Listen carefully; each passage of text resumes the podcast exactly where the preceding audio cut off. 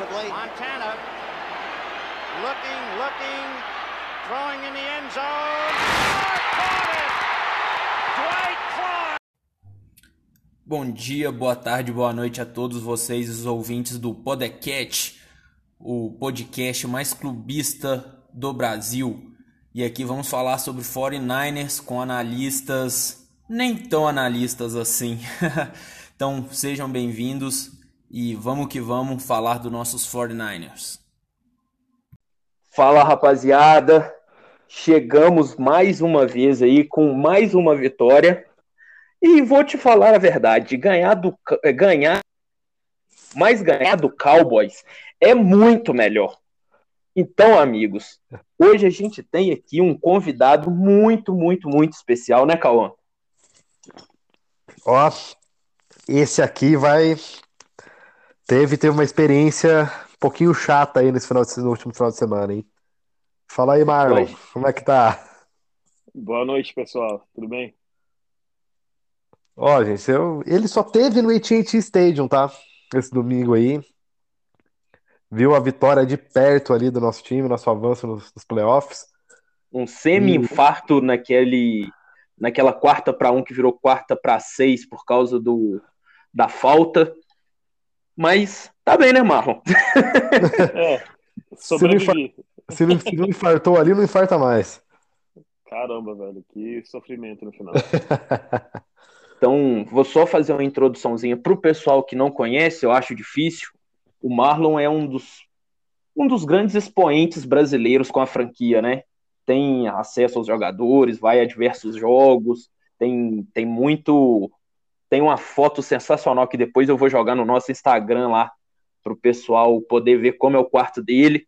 Então, assim, é um cara que tem, tem esse contato, estava no jogo. E é a primeira vez que ele participa de um podcast voltado aí para a nossa torcida. E como nós demos sorte, né, de tê-lo aqui, já gostaria de antemão agradecer, Marlon, por você estar conosco aqui, você ter é, aberto mão aí de um pouquinho do seu precioso tempo, que a gente sabe que é corrido, para estar aqui conosco. E, cara, muito obrigado. Já de novo te agradecendo, já te agradeci várias vezes. E, e fala aí, cara, como que foi estar lá, como que, como que foi, como é a sua história, e a gente vai bater um papo aqui. Então, primeiramente, eu que agradeço, cara. Eu que eu me sinto honrado pelo convite, por estar aqui e fico muito contente que deu, deu tudo certo. E aí, Pô, como que foi, como é que foi o, o jogo em si? Fala pra gente um pouquinho de, de estar lá no Haiti e ver a torcida nojenta do Cowboys chorando. que delícia. o então, Stephen acontece... Smith dando risada foi demais, cara. Acontece que é. no dia no dia do jogo contra o Rams, eu estava assistindo o jogo e estava comunicando com os amigos meus daqui para ver se a gente ia para Dallas, se ia para Tampa, é, decidindo se a gente ia fazer a, a viagem ou não. E a gente estava esperando que fosse Tampa, porque é um lugar que a gente conhece muito bem. E e lá a gente, a gente ter, teria bastante acesso e tal. Então, aí na hora que eu vi que estava para ser mais para Dallas, né, para ir para Dallas, eu o que eu fiz? Eu fui num, num site que vende ingressos e isso antes de acabar o Niners e Rams, estava entrando no overtime, né? Aí eu pensei bem, ó, vou olhar qual é o ingresso mais barato que tem no site, porque eu sei que jogo do Cowboys, mesmo se for durante a temporada regular, não no playoffs, é um absurdo de cara. É, um, é, um, é um, uma fortuna para assistir jogo do Cowboys. É. É, já ouvi falar que é um dos estádios mais caros. Se, eu acho que é a média mais cara de ingresso, né? Sim, se cara, eu fui em, 2000, em 2014, a abertura da temporada pro 49ers foi contra o Cowboys lá, lá no, no AT&T Stadium. E a gente foi, a gente pagou 350 dólares para hum, sentar atrás do ali na atrás do endzone, né? Não atrás do field goal post, mas atrás do endzone ali. Meu e... Deus. Caraca, cara, é exagerado. Então eu falei, pô, se, se num jogo de temporada regular é, de 300 para cima, imagina no playoffs, né? Então o, o, o que eles têm lá tem um setor que chama standing room only, é que você fica em pé, não tem assento, tem uns vãos assim atrás, né, do, do, do endzone que você fica assistindo o jogo. E antes de acabar o jogo do 49ers e Rams, estava 58 dólares o mais barato. Eu falei, pensei bem, falei, sabe o que? Eu vou comprar um ingresso desses, só para me garantir no, no jogo, né? E, e eu comprei. Aí, quando tava acabando o jogo do 49ers e Rams, e a, depois que acabou, foi tipo assim, 58, sei lá o quê, já tava a 100, 120, 150. Esse ingresso, o ingresso mais barato que tem no estádio. Aí o meu amigo não quis comprar, né? Aí ele falou assim, vou esperar um pouquinho, não sei o quê. Ele esperou até, é, acho que foi umas duas, três horas depois, ele foi lá já tava quase 200. Nossa. Caralho. Aí ao longo, ao longo da semana, o pessoal aumentando. No dia, no dia do jogo, eu fui dar uma olhada e já tava 250 esse ingresso, que é uma coisa ridícula. Foi de 50 e poucos para 250.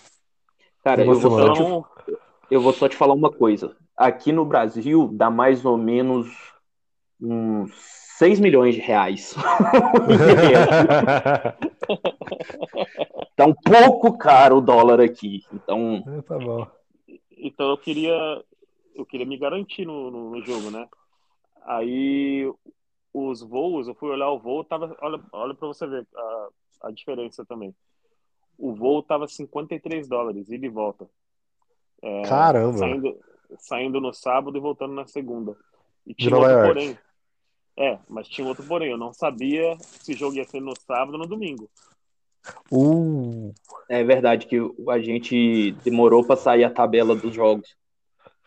Aí eu comprei a passagem, o voo, na esperança que fosse no domingo. Sabe por quê? Porque eu imaginei, eu até comentei isso num grupo, no grupo que que eu tô lá do 49ers, que por ser 49ers e Cowboys, eles não iam deixar de colocar o jogo no domingo.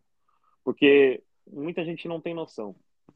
Niners e Cowboys na NFL, em termos de rivalidade, é gigantesco. é um Corinthians e Palmeiras, é um. Apesar de não serem da mesma cidade, né? E não- nem estar na, na, na- mesma divisão, é uma rivalidade gigantesca. Que E, os- teve e são jogo- dois, e são dois mercados consumidores enormes, né, cara? Cinco Sim, é- títulos é uma- para cada lado, era foi, Exato. salvo engano, foi a maior disputa de, de títulos do, do Sim. Wild Card. Então, e, e é uma rivalidade que mandou um time para o Super Bowl no- nos anos 70, 80 e 90. Exato. Então tem muita história envolvida e tem muito tem muito paralelo também envolvido entre os- as duas franquias e, e as duas cidades, né? Tem até um documentário do da NFL que chama é, chama Timeline A Tale of Two, alguma coisa assim. Eu depois eu, eu mando, vocês já devem ter assistido. Eu mando o link para vocês depois que conta a história da rivalidade e como tem muita coincidência entre uma franquia e a outra ao longo dos anos e uma coisa muito interessante. Só, só te, não é te cortando, né? Eu só queria fazer traçar um paralelo aqui. Em 94, nós estreamos contra o Lions, como em 2020. Ganhamos do Cowboys e fomos pro Super Bowl. Por enquanto, está acontecendo, hein? Está vou- acontecendo. Eu vou, eu vou te corrigir, não, não, não leve a mal. Posso? Pode ficar tranquilo. Em 94 a gente estreou contra o Raiders no Monday Night Football. Eita. Eu fui Caraca. enganado o tempo todo também. Eu jurava que era o Lions no, a nosso, o nosso Não. último título. Teve um título, então, que a gente estreou contra o Lions. Agora eu não vou lembrar, então. É que em 94, o primeiro jogo do, do season, foi justamente no Monday Night Football. Era o primeiro dia de escola da, na, naquele ano, entendeu? E eu nunca vou esquecer pro resto da minha vida. Foi o dia que o Jerry Rice quebrou o recorde de touchdown do, do Jim Brown. Caraca. Foi, foi um jogo épico. Que. Mas, mas teve Nossa. Lions naquele, na, naquela temporada. Que foi um jogo muito. Aquele, o jogo do Lions em 1994 foi meio que um, um divisor de águas. Porque o, o 49ers perdeu pro, pro Philadelphia Eagles. Até então tinha sido a pior derrota em casa do 49ers na história da franquia. Perdeu de 48, alguma coisa assim. E foi jogar em Detroit contra o Lions. E o time do Lions era fenomenal. E saiu perdendo. E o, o, o Niners estava apanhando. Steve Young estava tava quase tava tipo gatinhando em campo de tanto que, ele, que eles estavam batendo nele e, e, aquele jogo foi o jogo da superação foi o jogo que tipo mudou tudo pro, pro time na temporada em, de caminho ao Super Bowl Puta, essa temporada 94 também foi maravilhosa né foi foi sensacional para mim foi a melhor porque antes disso o que acontece? Eu, eu, que nem eu citei para vocês, eu cheguei aqui em 1987 com meus pais. E eu era, eu era bem pequeno, né? E a gente não sabia de nada de futebol americano, nenhum outro esporte americano. Mas só que naquela época não tinha futebol na TV como tem hoje e tal, então meu pai foi obrigado a aprender os, os esportes americanos. Eu estava sempre com ele, né? eu assistia jogos com ele, então foi foi tipo amor à primeira vista. E o 49ers foi amor à primeira vista porque na época a rivalidade era contra o Giants. Certo. E, e, e era tipo um jogo. O, o que é o, o, o Cowboys e 49ers, o que o Cowboys e 49ers foram nos anos 90 com, era com o Giants também, numa certa parte dos anos 90. E e o meu pai começou a gostar do Giants e eu comecei a gostar do 49ers. E o resto é. A história. O resto já sabe. É. Puta, que legal, cara. E. É, a gente acha que até fugiu um pouquinho. Mas e aí, cara? E a, a questão do, do jogo em si? Então. Eu... É, cara, não, não diga não. Aqui a gente foge do assunto o tempo todo também. É ah, não, normal. não. Mas foi, foi legal que ele começou a contar exato. como que, como que ele conheceu, como que foi as coisas. Ah, foi não, muito, exato. Muito do caralho, foi muito da Acho hora. que depois a gente pode fazer mesmo esse, esse compiladão aí e tal. Fica, fica massa. É que, vou ser bem sério, eu tô muito curioso pra saber a experiência que é, velho. Ah, e agora eu acabei de olhar aqui. Foi em 1984, quando fomos campeões, estreamos contra o Lions. Ah. Em 84. 84. 84 é o que muitas pessoas dizem que é o melhor time do 49ers na história e talvez, talvez o melhor time na história da NFL. É o time que ganhou 15 e perdeu só um, né? No, no na temporada regular. Isso, só perdemos Isso. pro Steelers. Pro Steelers, De 17 né? a 20. Aí então, ganhamos do Giants era... e do Bears. Isso. Dizem que esse time de 84 era o, provavelmente o é o melhor do 49ers até hoje e talvez o melhor na história da NFL até hoje. Ah, viu? Eu, eu, estava errado sobre o ano, mas eu estava certo que algum dos anos a gente ganhou do Lions na estreia. Mas tem, tem muita, muita coincidência, muito paralelo com o Lions, porque o primeiro Super Bowl contra o Bengals foi no estádio do Lions. Isso, isso mesmo. Isso.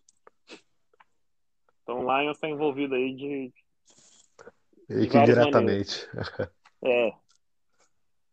Mas sobre, sobre o jogo em Dallas, eu acabei comprando a passagem, como eu tinha citado, eu comprei de sábado para depois voltar na segunda-feira, né? Sem saber que o jogo, sem ter confirmação que ia ser no domingo, mas eu, já, eu, eu praticamente sabia que ia ser no domingo por causa do, da magnitude do jogo, né? Porque para eles, para a TV americana, Niners e Cowboys é clássico mesmo, entendeu?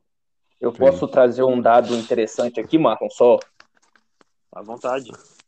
Esse jogo foi o mais assistido da temporada, com, com a média de 44,4 milhões e tendo pico no, no final do jogo com 51 milhões de pessoas assistindo ao mesmo tempo não, não me surpreendi em nada, cara. É, quando, quando jogava Niners e Cowboys em jogo, todo jogo era importante, né? Porque, como eu falei, ali decidia quem ia pro Super Bowl e, e normalmente quem ganhava era campeão do Super Bowl. Então, parava o país. Parava o país. Tem muito, muita gente que eu converso que fala assim, nossa, esse, esse jogo fez eu lembrar dos anos 90, fez eu, e, e não é torcedor nem do 49ers nem do Cowboys, mas, cara, na hora, é automático, você lembra da, daqueles tempos e de como era a rivalidade, entendeu? Doideira. Pô, morar aí deve ser muito legal. é legal, mas eu queria morar mais perto em São Francisco, né? Pra poder, pra poder acompanhar mais de perto. Mas enfim, o jogo, como eu falei, eu acabei saindo daqui no sábado de noite. Eu cheguei em Dallas, era, já era 11 horas da noite, então eu cheguei e fui na, na, na casa que um, um amigo tinha alugado. E já era tarde, eu estava cansado, então eu queria tipo descansar para para estar 100% no domingo para ver o jogo, né? E aí no domingo a gente foi para para um lugar de frente para o estádio que chama Texas Live. Texas Live é um, é um lugar que eles construíram ali do lado do estádio do Cowboys tem o estádio do Texas Rangers, que é o time de beisebol. Sim, de lá. E o estádio em si não é em Dallas, é em Arlington. Arlington. É. E tem o estádio do Rangers. O Rangers, na verdade, está construindo um novo estádio. Já que está construindo um novo estádio, eles criaram, construíram um lugar lá que chama Texas Live e tem aproximadamente uns 20 bares dentro só de um, de um lugar. Então tem todo tipo de comida, todo tipo de bebida que você imagina, um lugar super lotado, é o, é o ponto de encontro é, para os torcedores antes, antes dos jogos. Tipo um tailgate. Ingresso, é, tem pessoa que não tem ingresso e vai lá assistir o jogo lá, entendeu? Ah, que legal. o lugar é fenomenal. E eu, eu, esperava que ia ter muita briga, que ia ter muita discussão, mas foi bem tranquilo, ainda bem. Porque as duas torcidas não realmente não gostam uma da outra. Né? É, ficou bem explícito na hora que o, que o Trent Williams está saindo assim, os torcedores fazendo o dedo para ele, para um homem de 130 quilos e quase 2 metros de altura. Cara, eu lembro se que. Eles, dois... Se eles têm coragem de fazer isso para um jogador, imagina o que, que eles têm para fazer com o torcedor. em 2014, quando eu fui no, no, no, primeiro jogo da temporada, né? Tipo, é o primeiro jogo. O primeiro jogo é mais tranquilo, o pessoal não tá com. Entendeu? É Só tá com saudade tá do esporte. É, mas nesse jogo teve uma morte no. no Caralho. No estacionamento. É um torcedor do do. Eu não sei se é um torcedor do 49ers que matou um torcedor do Cowboys, mas pra você ter ideia de como que é as coisas entre Caralho. as duas torcidas. Mas e esse, esse podcast aqui é dedicado a odiar o Cowboys e os Seahawks, tá? Então, tá tranquilo. Então, perfeito. então, o clima antes do jogo foi, foi muito legal. E, cara, eu eu tava confiante na vitória.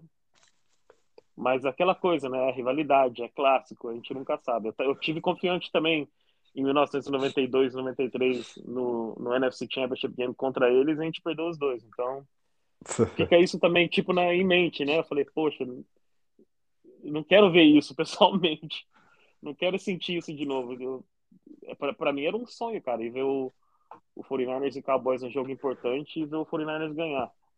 Então, para mim foi mais do que especial. Foi, foi fenomenal. Cara, eu estou arrepiado ah, tem... com você contando isso.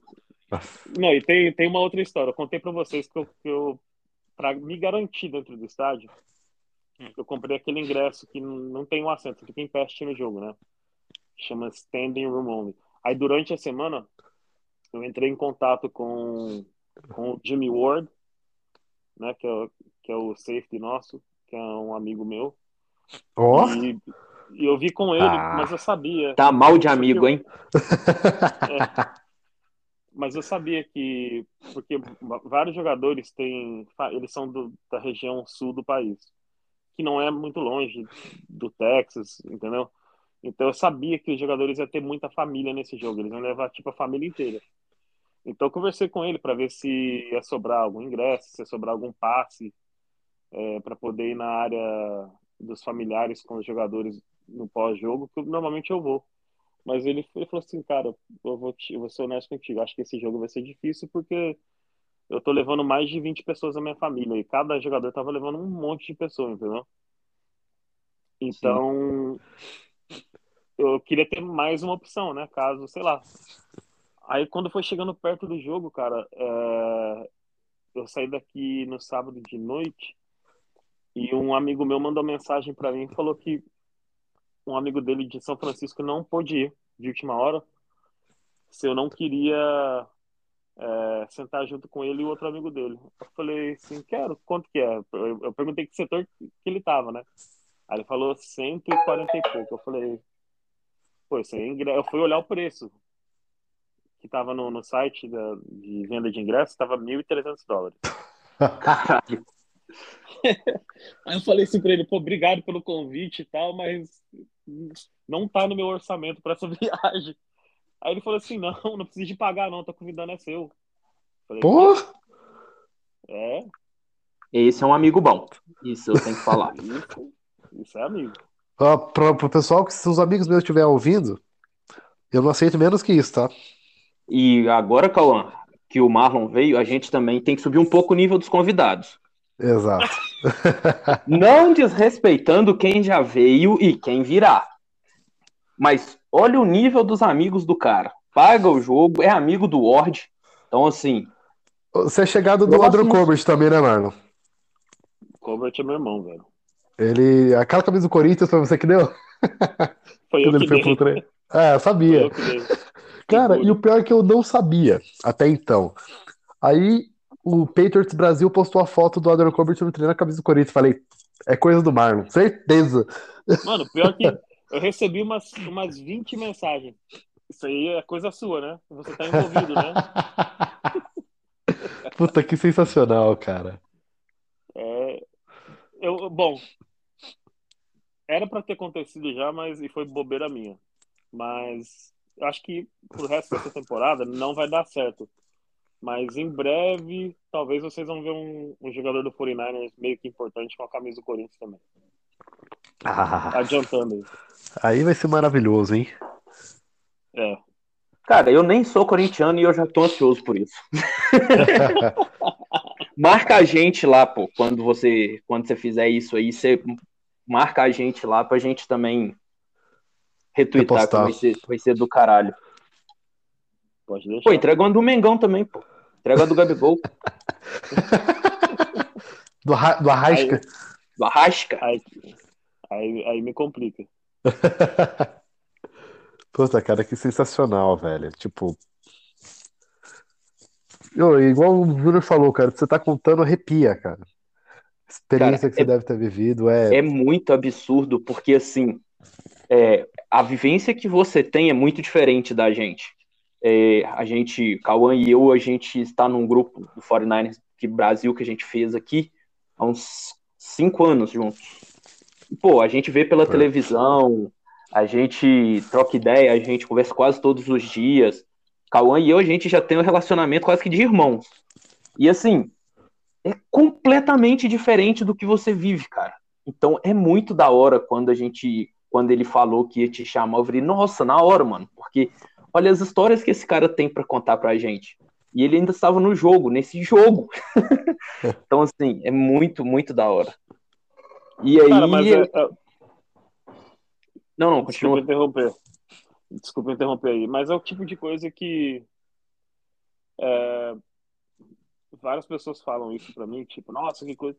Pra mim já não eu, não- eu nem sei te explicar, mas isso tudo vem do, do futebol, porque no futebol é, faz muito tempo que eu, que eu tenho acesso também, tipo, ao Corinthians, à, à seleção brasileira, é, já tive acesso ao Chicago Bulls, também, que é meu time de basquete. E o 49ers também faz um tempo agora. Então, pra mim, não. Ah, Eu nem sei explicar, cara. E também não quero que as pessoas tenham a impressão que eu me acho, que eu acho que eu sou melhor do que qualquer um, que esse não é o caso.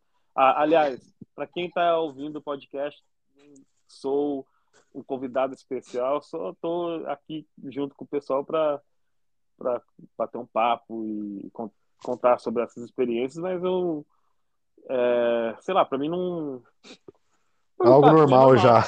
Pra mim é Não, é- algo normal. Ah, não, cara, é que assim, eu acho que muito pelo que você faz, cara, eu. Meu, não sei, não sei quanto tempo que eu, que eu, que eu te sigo, cara. Mas o que você faz também pelo esporte aqui, cara, pro- pelo time e tal, é... eu acho sensacional, cara. Sabe, lá no grupo você fala, ah, eu vou tentar um jogador pra mandar um vídeo aqui pra vocês. Pô, chega lá o Kiro, tá ligado? Eu acho que é, é muito legal essa sua. Mas, É. mas, tipo assim, ó, é um ambiente, desculpa interromper, Imagina. é um, é um ambiente é um ambiente meio chato, porque é muito controlado, entendeu? No Ah, futebol imagino. também é assim. Então, mesmo eu Imagino. tendo acesso, e naquele jogo que, que, eu, que eu gravei o vídeo com o Kiro foi em, em Washington.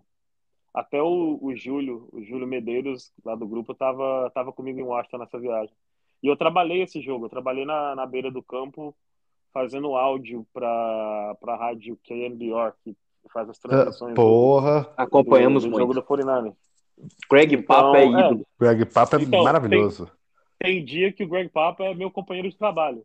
Eu começo, eu começo o dia, eu começo o dia do trabalho é, falando com o Greg Papa, tipo trocando ideia. Oh, e, e ele, ele o- e tem um fotógrafo do 49ers também. É que muita gente não, talvez não conhece O Fuzzy Joe? ele, eu já vi. O nome dele é não é Michael Zagaris. Não, eu, eu acho que é Fuzzy Joe que eu conheço, que eu sigo ele, um barbudo. Não, cara, você tem que ver a história desse cara. É uma coisa assim de outro mundo, velho. A história desse Michael Zagaris, ele. Agora eu vou entrar, já vou fugir de um assunto e entrar em outro. Ah, Não repara. Estamos aqui pra isso. O Michael Zagaris, ele é nascido em São Francisco. E o que acontece? Quando ele era pequeno, o pai dele levava ele nos jogos do 49ers. O 49ers jogava num estádio né, que chama- chamava Kezar Stadium, que foi o primeiro estádio do 49ers. E o Kezar Stadium é, era localizado numa área da cidade que era, é, tipo, meio estranha, porque tem um mundo de um morro, tem um famoso lugar que chama Twin Peaks, que tem uma vista fenomenal de São Francisco, e o, o estádio era tipo no, no pé assim do morro, né? Era, um- era muito estranho o lugar. E lá tinha muito vento, era uma ventania. Os times que iam jogar com o 49ers odiavam jogar lá por causa do vento, por causa da chuva. Era, era um horror para o time visitante. Além disso, é, te juro por Deus, não é, não é, não é exagero, não, não é, não é papo furado.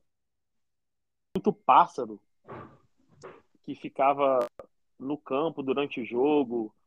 Aí os pássaros, os pássaros ficavam sobrevoando a torcida, o campo e despejava as coisas na, na torcida no jogador. Fazia dejetos. É. Então, então ele ia no, no- nos jogos com o pai dele quando era pequeno. Aí, quando o pai dele não podia levar ele, ele ia até, tipo assim, até na porta do estádio com amigos e tal. E ele ficava pensando, poxa, como que eu, que eu vou fazer para me entrar aí, né? Aí ele via o pessoal da imprensa entrando e olhava a cor do, do, como que chama? Tipo do passe pra ele, da imprensa, né? É, o crachá. O crachá. O E Credencial. ele ia para é, ele ia para casa e, e copiava e fazia o dele próprio. Aí ele se vestia, isso ele tinha que 12, 13, 14 anos. Ele se vestia tipo assim super bem, aparecia lá com o credencial e entrava no jogo. Caralho. Que sensacional. Ele pulava uma cerca, aí chegava lá, ele já estava lá dentro, né? Ele chegava com credencial, os caras falavam assim: "Ah, se ele entrou aqui, deixaram ele entrar porque tá tá de boa, moleque, moleque fotógrafo". Então ele chegava e tirava fotos, tipo, de todos os jogadores famosos que ia jogar contra o 49ers, porque naquela época era o Browns, o Colts, o Baltimore Colts, né? Que tinha só jogador top, era só jogador consagrado, o Packers. E ele tirava fotos, tipo, profissionais mesmo, e, e, e ele não era ninguém, ele era apenas um torcedor que se passava como um fotógrafo e, e teve acesso dessa maneira, até um dia o time contratar ele. E, e eu tô falando, eu tô falando dos anos, dos anos 60. E o cara trabalha no 49ers até hoje. É muito amigo Caralho, meu. que da hora. Puta que massa, cara. Então, esse Michael Zagares aí, tem um, eles fizeram um- uma reportagem sobre ele na, na NFL é uma coisa inacreditável, velho. O cara tem muita história, ele tem ele é a pessoa que eu conheço que mais sabe do 49ers, é, da franquia, da história e tal. E muitas vezes é, eu encontro com ele e tá eu, ele, o, o Papa, e os dois falam para mim, é, cara, você, você tipo assim, você é bem é, fã da, da história do, da franquia, não só do, dos títulos, porque o que acontece? Tem muito torcedor que pegou o time na época boa e acaba acompanhando e tal, mas existe uma história antes dos cinco Super Bowls, entendeu? Existe toda uma história da franquia. Sim. E isso sempre, sempre me interessou, entendeu? Saber dos jogadores, é, do Kizar Stadium, as peculiaridades do Kizar Stadium, que nesse negócio dos pássaros que eu tô falando para vocês. Então, cara, é coisa muito, muito legal, é poder trabalhar um jogo, né, e do, do time que você gosta e, e tá lá tendo esse acesso, tipo, de entrar no, no vestiário, de entrar na coletiva de imprensa. É, então, é tudo coisa que eu sonhava como criança, de fazer um dia e, e fui fazer, tipo, bem adulto, entendeu? Então, uma coisa muito, muito interessante. Que, que sensacional, eu não tenho nem o que cara. falar. eu Eu estou sem nem- palavras. Não tenho nem roupa pra isso. Se eu, se eu não tinha roupa pros antes que vieram, imagina pra esse agora. Nem minha camiseta, Não, cara, nem meu boné, cami- história. É, nem meu bonezinho ali, minha camiseta do Montana tem tem tem condições de estar nesse nesse recinto, esse humilde podcast. Deu uma cortadinha aí, mas voltou. Cortou Não, o quê? acho que a Que- minha que- jersey do. Minha jersey do Patrick Willis, eu acho que, acho que talvez seja um traje, um traje de gala pra isso aqui. Patrick Willis, acho que você conheceu também, né? Ah, tem uma historinha que vocês vão gostar. Ah, Então já manda, já manda. gostamos. Em 2012, o 49ers veio jogar contra o Jets aqui. Eu falo aqui, mas o, o Jets e o Giants não jogam em Nova York, eles jogam em Nova Jersey. Nova né, Jersey. que é- É, é real, lado. Stadium. é só uma pergunta, é real que o cara, que um cara queria processar os dois times porque eles não jogam em Nova York e se chama New York Gi- Giants e Jets? Ah, deve ter algum maluco que tenta fazer isso. Sempre tem um maluco pra alguma coisa no mundo. É. Certeza. Enfim. É, não, mas, mas é uma propaganda enganosa, não é? É. imagina a primeira vez que você vem, ah, vou lá, vou lá para Nova York assistir o jogo do Nova York, do Giants ou do Jets. Ah, mas o jogo é em outro estado? Como assim? É, faz sentido. Então, o 49ers veio jogar contra o, Jets em, em 2012. E eu tenho uma outra história sobre, sobre esse, esse final de semana desse jogo. Mas eu vou contar essa do Patrick Willis primeiro. É bem daí. Então, tava eu e uns amigos e a gente a gente se encontra em- nos jogos, né, no, no hotel, a gente fica hospedado, a maioria das vezes com, com o time. E todos esses hotéis tem restaurante e tal e o que acontece? O time chega na sexta-feira, o jogo é domingo, o time chega na sexta-feira à noite, normalmente por volta das 11, meia-noite, né? Aí eles che- chegam já vão dormir, descansar para se aclimatizar ao, ao a diferença de horário, né? Porque é três horas de diferença daqui para Califórnia. Aí eles já acordam no próximo dia, vão fazer um treino de leve. Aí eles vão ter reuniões, né, para cobrir todas as jogadas que, vai, que, que eles vão chamar e tal, blá blá blá. Então é tudo bem assim, é tudo planejado o horário deles. Aí ele depois da, da depois que eles voltam desse treino leve que eles fazem, né, para tipo é um reconhecimento de campo para simular as jogadas que eles vão usar no jogo. Eles voltam, eles ficam livres, tipo assim, das duas da tarde, uma da tarde até oito horas da noite. Aí oito horas da noite tem as reuniões para fechar tudo o planejamento para o jogo. Então eles ficam livres, eles saem, vão comer, vão beber, mas não bebida alcoólica. Eles vão fazer o que quiser, né? Eles vão sair, dar uns passeios na cidade. Enfim, eu fui no eu fui no, no restaurante do hotel e eu tava na mesa assim, olhando meu celular e e eu lembro que eu pedi batata frita e um hambúrguer, alguma coisa assim. Aí chegou a comida e, e eu tava comendo e alguém esbarrou na minha cadeira. Tipo assim, mas não foi algo leve, entendeu? Tipo, me deu um empurrão praticamente. Aí sabe quando acontece uma coisa dessa, você fica meio fulo, aí você já vira, tipo, pra falar alguma coisa pra pessoa? Era o Patrick Willis. Era o Patrick Willis e o Royal Bowman. É, eu Não, acho que tira- não seria uma boa ideia Tirar satisfação. ir tirar satisfação. que sensacional, cara. Né? Aí, aí, pô, aí na hora que eu vi que era eles, já mudei o semblante, né? Aí, aí eu tentei dar uma de, de, de, ah, tudo bem, não sei o quê. E eles, eles não ficaram muito, não foram muito receptivos na, naquela hora, não. Mas eles, olha, mas ah, eles são, os dois são muita gente boa, são gente fina.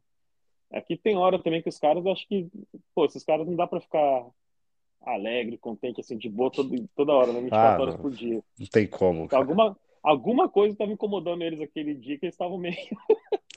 eles não estavam muito, muito contentes, não. Tretaram com o Harbaugh. Talvez. E tinha treta, nessa. Aí eu vou contar pra você outra história desse, desse final de semana, nesse, lá no hotel. Aí a gente, no sábado mesmo, esse tempo livre que os caras têm, que eles vão, eles saem, vão almoçar, vão sair, fazer passeio, essas coisas. Alguns jogadores, por não conhecer muito o lugar, não ter nenhum amigo no- na cidade, eles ficam de boa lá, ficam lá andando pelo hotel. E tinha um jogador que tava, tipo, lá no, no saguão do hotel, tava lá sentado, escutando música e, e olhando, lendo revista e jornal. Aí meus amigos falaram assim, ah, vou lá tirar foto com ele, porque ele é um, um dos caras que não é conhecido e talvez ele seja alguém na, na vida depois e a gente tem a foto, né? E eu, como o Cauã deve, deve saber, eu tenho foto com meio mundo. Sim, eu até brinquei de você tem muito contato lá, então era fácil. Então, aí, na hora que meus amigos falam assim, "Ó, vamos lá tirar foto, e eu, e todo mundo sabe que eu sou tipo, eu tiro foto com todo mundo. Eu olhei assim, falei assim, ah, sabe que não vou tirar não. Deixa pra, deixa pra outra oportunidade. Aí meus amigos foram todos lá tirar e o bonitão aqui não tirou. Isso em 2012. Agora, escuta essa. Adivinha quem que era esse jogador? Kaepernick. Kaepernick. Sim.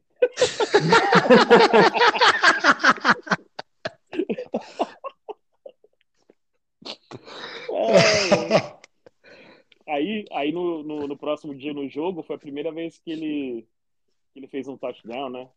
O 49ers acho que 34 a 0 do, do Jets, e ele fez um, ele entrou, fez touchdown. E aí, sei lá, um ou dois meses depois, ele já era, ele já tinha Titular. assumido a titularidade e já, já era tipo um, um sei lá, Um o, ídolo. o cara. É, A próxima Aí- estrela do- aí- da liga. Aí escuta bem. Meu aniversário é 2 de dezembro. E como presente de aniversário, eu ganhei ingressos e o passe para ir no, no estacionamento dos jogadores pós-jogo e também e também a estadia do, do Alvin Smith. O Alvin Smith era amigo meu. E o Alvin Ó. Smith era, era, na época, era um dos melhores jogadores. da- Nossa, o da 2020 era maravilhoso, cara. Aqui Então todos era nós aniversário. fãs dele. 2020 Não, era escuta bem, maravilhoso. Aí eu fui no jogo contra o Dolphins. Foi como presente de aniversário, eu fui no jogo contra o Dolphins, lá no, no Candlestick, né? Saudades. Aí o, o, o, o Kaepernick já era tipo uma estrela, né? Praticamente. Aí eu falei assim, sabe o quê? Hoje eu vou. Eu não vou deixar passar a oportunidade, né? Aí chegou depois do jogo. Aí eu levei um amigo meu pro jogo comigo, né? E aí eu falei assim pra ele, ó, na hora que o Kaepernick saiu, eu vou te dar meu telefone, aí você tira uma foto minha com ele e tal. E só que não falei, na, na, no jogo contra o Jets no começo da temporada, o cara tava sentado lá, ninguém nem sabia, não sabia falar o nome dele, não conhecia. E o, o que eu falei, o bonitão aqui não quis tirar foto naquele dia, né? Aí eu falei assim, ah, tá bom, agora vai ser minha oportunidade. É, o cara saiu, tinha dois seguranças em volta. Podia, não podia, podia nem olhar para ele. E tá, você nunca conseguiu uma foto com ele? Não, consegui várias depois, já, já conversei com ele muitas vezes. Ele também. Ah, massa. Ele é, ele é interessante, porque eu não culpo ele, porque acho que tem muito atleta que é assim, o cara era desconhecido, ninguém tava nem aí para ele.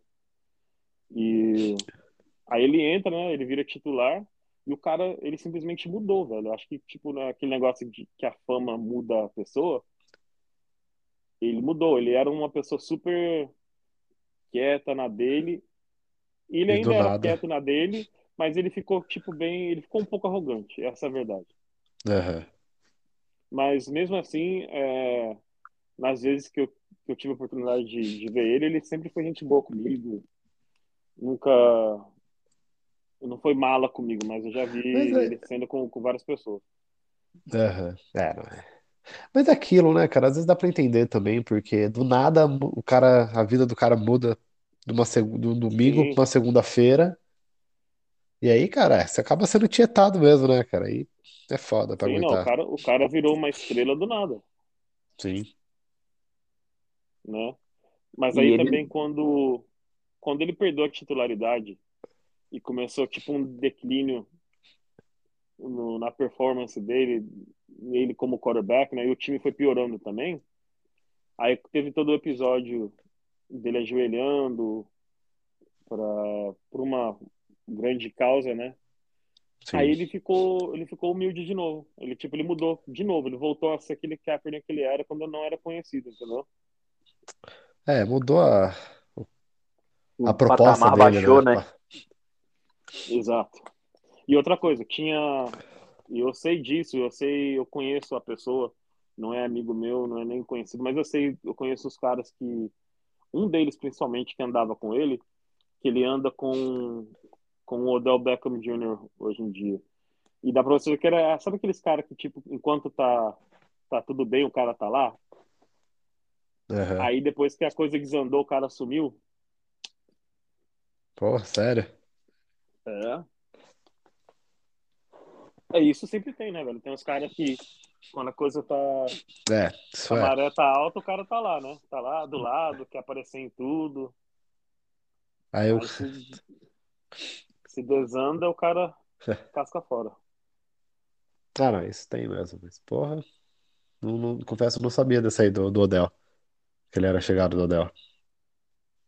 Sim, então tem esse cara, na verdade, que eu falei, que é tipo a conexão entre os dois. Eles. Ah, ah tá, ah, tá, perdão. Agora entendi, é... agora entendi. O cara é... que, é, que era parça depois que Isso. deu ruim pra ele lá, o cara largou ele. É, não entendi. É. Eu. Era, era puxar saco do quando a coisa tava boa, entendeu? Uhum. Aí depois que desandou, o cara sumiu. Não era mais amigo. Mas Pô, é muito o tipo os bastidores de qualquer esporte, tanto futebol americano, futebol é, cara, cheio de dá para escrever um livro, velho. Ah, total. Ó, a gente tá o que aqui? Uns 40 minutos mais ou menos? Tem 30 tem 44 minutos de gravação. Tá aí, o Marlon deve ter coisa pra caceta pra contar, cara. Ele Mano, tem que é comprar episódios. Já fica o convite aí. Eu tenho certeza. Qual, qual, é, o, qual é o limite de tempo do, da gravação? Cara, a gente não. É. não. Mas fica, fica tranquilo, cara. Pode, pode falando que é muito da hora. Foi o que eu te falei, cara. É, a gente já acompanhava, a gente já via suas fotos até, não sei se o Cauã vai lembrar, até um dia eu brinquei e falei assim, pô, um dia a gente podia chamar esse cara. Você lembra, Cauã? Sim, sim. Aí o Cauã brincou e falou assim: ah, espera a gente ficar famoso primeiro, que talvez o cara cola. Nossa. Que isso. Nada a ver. Não, Não, e- não, mas assim, é porque, cara- tipo assim, a questão nem é essa, é porque assim, a gente começou, foi, a gente até comentou com você, a gente começou esse ano. Esse é o nosso episódio 38. E assim, a gente, nos nossos primeiros episódios, quando bateu 100 reproduções, a gente ficou doido, a gente nunca imaginou que ia chegar nesse ponto. E assim, hoje a gente traz convidados desse nível, de, de que estão aí, que conhece o Greg Papa, que vive isso. Porra, pra gente é muito foda, cara. De coração. Eu, Eu, a gente nem esperava ser tão rápido assim, ter pessoas desse nível pra pra trocar ideia com a gente. Nível nenhum, né? Eu sou apenas mais um torcedor. E, E e que, que tem um pouco de acesso e, e consegue é, vivenciar algumas coisas aí que talvez é, muitos não, não conseguem fazer, mas não sou apenas mais um. manda um abraço meu pro Mosley. Eu acho que o Mose, o- quando, quando o Witherspoon jogava aqui, é, eu reclamava muito dele, sabe? eu, eu reclamava bastante do Witherspoon. E quando o Mosley apareceu, eu vivia falando: esse cara que tem que ser o titular. Eu defendo o Mosley aqui. Então, quando eu vejo o Mosley jogando bem, eu fico totalmente à vontade para falar que eu fui um dos primeiros a defender. Eu acho que nem a família dele defendia tanto que eu defendia no grupo. mas ele, depois que ele voltou também, melhorou o, a secundária Oh. do time, né? Demais. Pô, mas eu fico, eu fico com dó do, do aquela Weatherspoon porque, cara, ele sofreu com a pressão e tal da torcida. Ele lia os comentários, ele ficava chateado. Eu, eu criei uma amizade muito legal com o pai dele. Então, quando eu ia é, nos jogos, ia nas viagens, eu sempre vi o pai dele no hotel e a gente ia almoçar junto, essas coisas. Então, ele, ele sofreu, cara, com essa nossa cobrança aí. Em 2019 ele jogou bem, cara. E aí, ele tá Ele bem foi. hoje no Steelers também. Tá, não, de verdade. eu- É claro, a gente fica aquilo, a gente é torcedor e tal, mas, cara, é. Tem que reconhecer que ele evoluiu demais, cara. E assim como o Ember Thomas, por exemplo. O Ember Não, mas Thomas até come- o, o, o K1 Williams também teve Sim, uma certa pressão em cima dele, tinha muitas pessoas que reclamavam. Eu também já cheguei a criticar ele, mas, cara, se você vê o, o K1 ou até o Aquelo, eles não são, tipo assim, grandão, entendeu? Eles são, tipo, uns caras normal, magrelo, assim, você fala, poxa, o cara, para conseguir jogar na NFL, o cara tem que ser bom mesmo. Alguma coisa tem que ter de bom. Porque se você vê o cara na rua e não soubesse que, que era um jogador profissional da NFL, você falaria, ah, é um cara qualquer. exato. Não, até por exemplo, o Ember Thomas, né, cara? Que, se não me engano, ele cedeu duas recepções para 24, 24 jardas nesse último jogo. O deck eu acho que não teve uns 70 de rating, se não me engano. Então, claro, o Ember Thomas lançar a big play nele era pass interference. Ou era pass interference ou era big play. Ele melhorou muito, cara. Ele melhorou bastante. E naquele, naquele primeiro jogo contra o Packers, que a gente estava com vários jogadores fora no, no secondary, né, na secundária e, e acho que em outras posições também, o, o Packers atacou eles, atacou os, os corners, atacou os moleques, os, os caras que tinham acabado de chegar. E- Que vai cometer erro de rookie, né? Exatamente. Agora eu acho que no sábado a história vai ser outra. O, o time vai estar bem mais preparado. Exato. E aí, pro jogo de, de sábado, você tem alguma, alguma confiança aí? Eu tenho mais confiança indo pro jogo de sábado do que eu tinha pro jogo de domingo contra o Cowboys. Sério, cara. Sim. E você já tá se organizando para ir para Wisconsin ou você vai, você vai assistir pela televisão mesmo? Cara, eu falei pro, pro meus amigos daqui, né, que, que a gente viaja junto para ver os jogos, que nem se pagar eu vou pra, pra Green Bay no sábado, cara. Menos 14 graus. Não, não tem jeito. Eu fui, eu fui em 2018 no Monday Night Football e os dois times eram horríveis, né? É... E, cara, foi em outubro, foi tipo meio de outubro. E em Green Bay já tava, na, na véspera do jogo, já tava nevando. Não, não tinha acumulado, não, não nevou bastante. Mas, poxa, meio de outubro já É, tava nevando, pra você ter uma ideia. Aí o jogo era no Monday Night, então CJ Beathard. tava. É, era CJ Beathard e Nick Mullins. E o 49ers quase ganhou o jogo. O, o Rodgers, Eu lembro. no finalzinho do jogo, acabou ganhando. O CJ Beathard, Foi, foi tempo, jogou nesse bem. jogo. Foi nesse jogo que o Solomon Thomas fez uma falta no finalzinho do jogo. A gente estava ganhando e que, que foi a virada, se eu não Isso. estiver enganado. Isso, isso. O 49ers, tipo, desabou no finalzinho. E Sim, nesse eu lembro jogo, cara, tipo. Pô, lá no, no estádio do Packers, no, no Lambeau Field, os assentos estão tudo num. Tipo. Não tem encosto, né, cara? Não, é, e é de metal. Então aquilo lá, quando tá frio. Nossa. Jeová.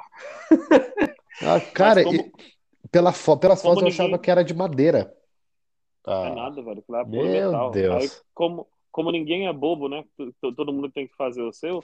Tem um cara que passa vendendo, tipo, uma almofada, assim. vendendo não, Uns vendem alugando, né? choro um- e outros uns choram e outros vendem lenço. Então esse aí, é, exato.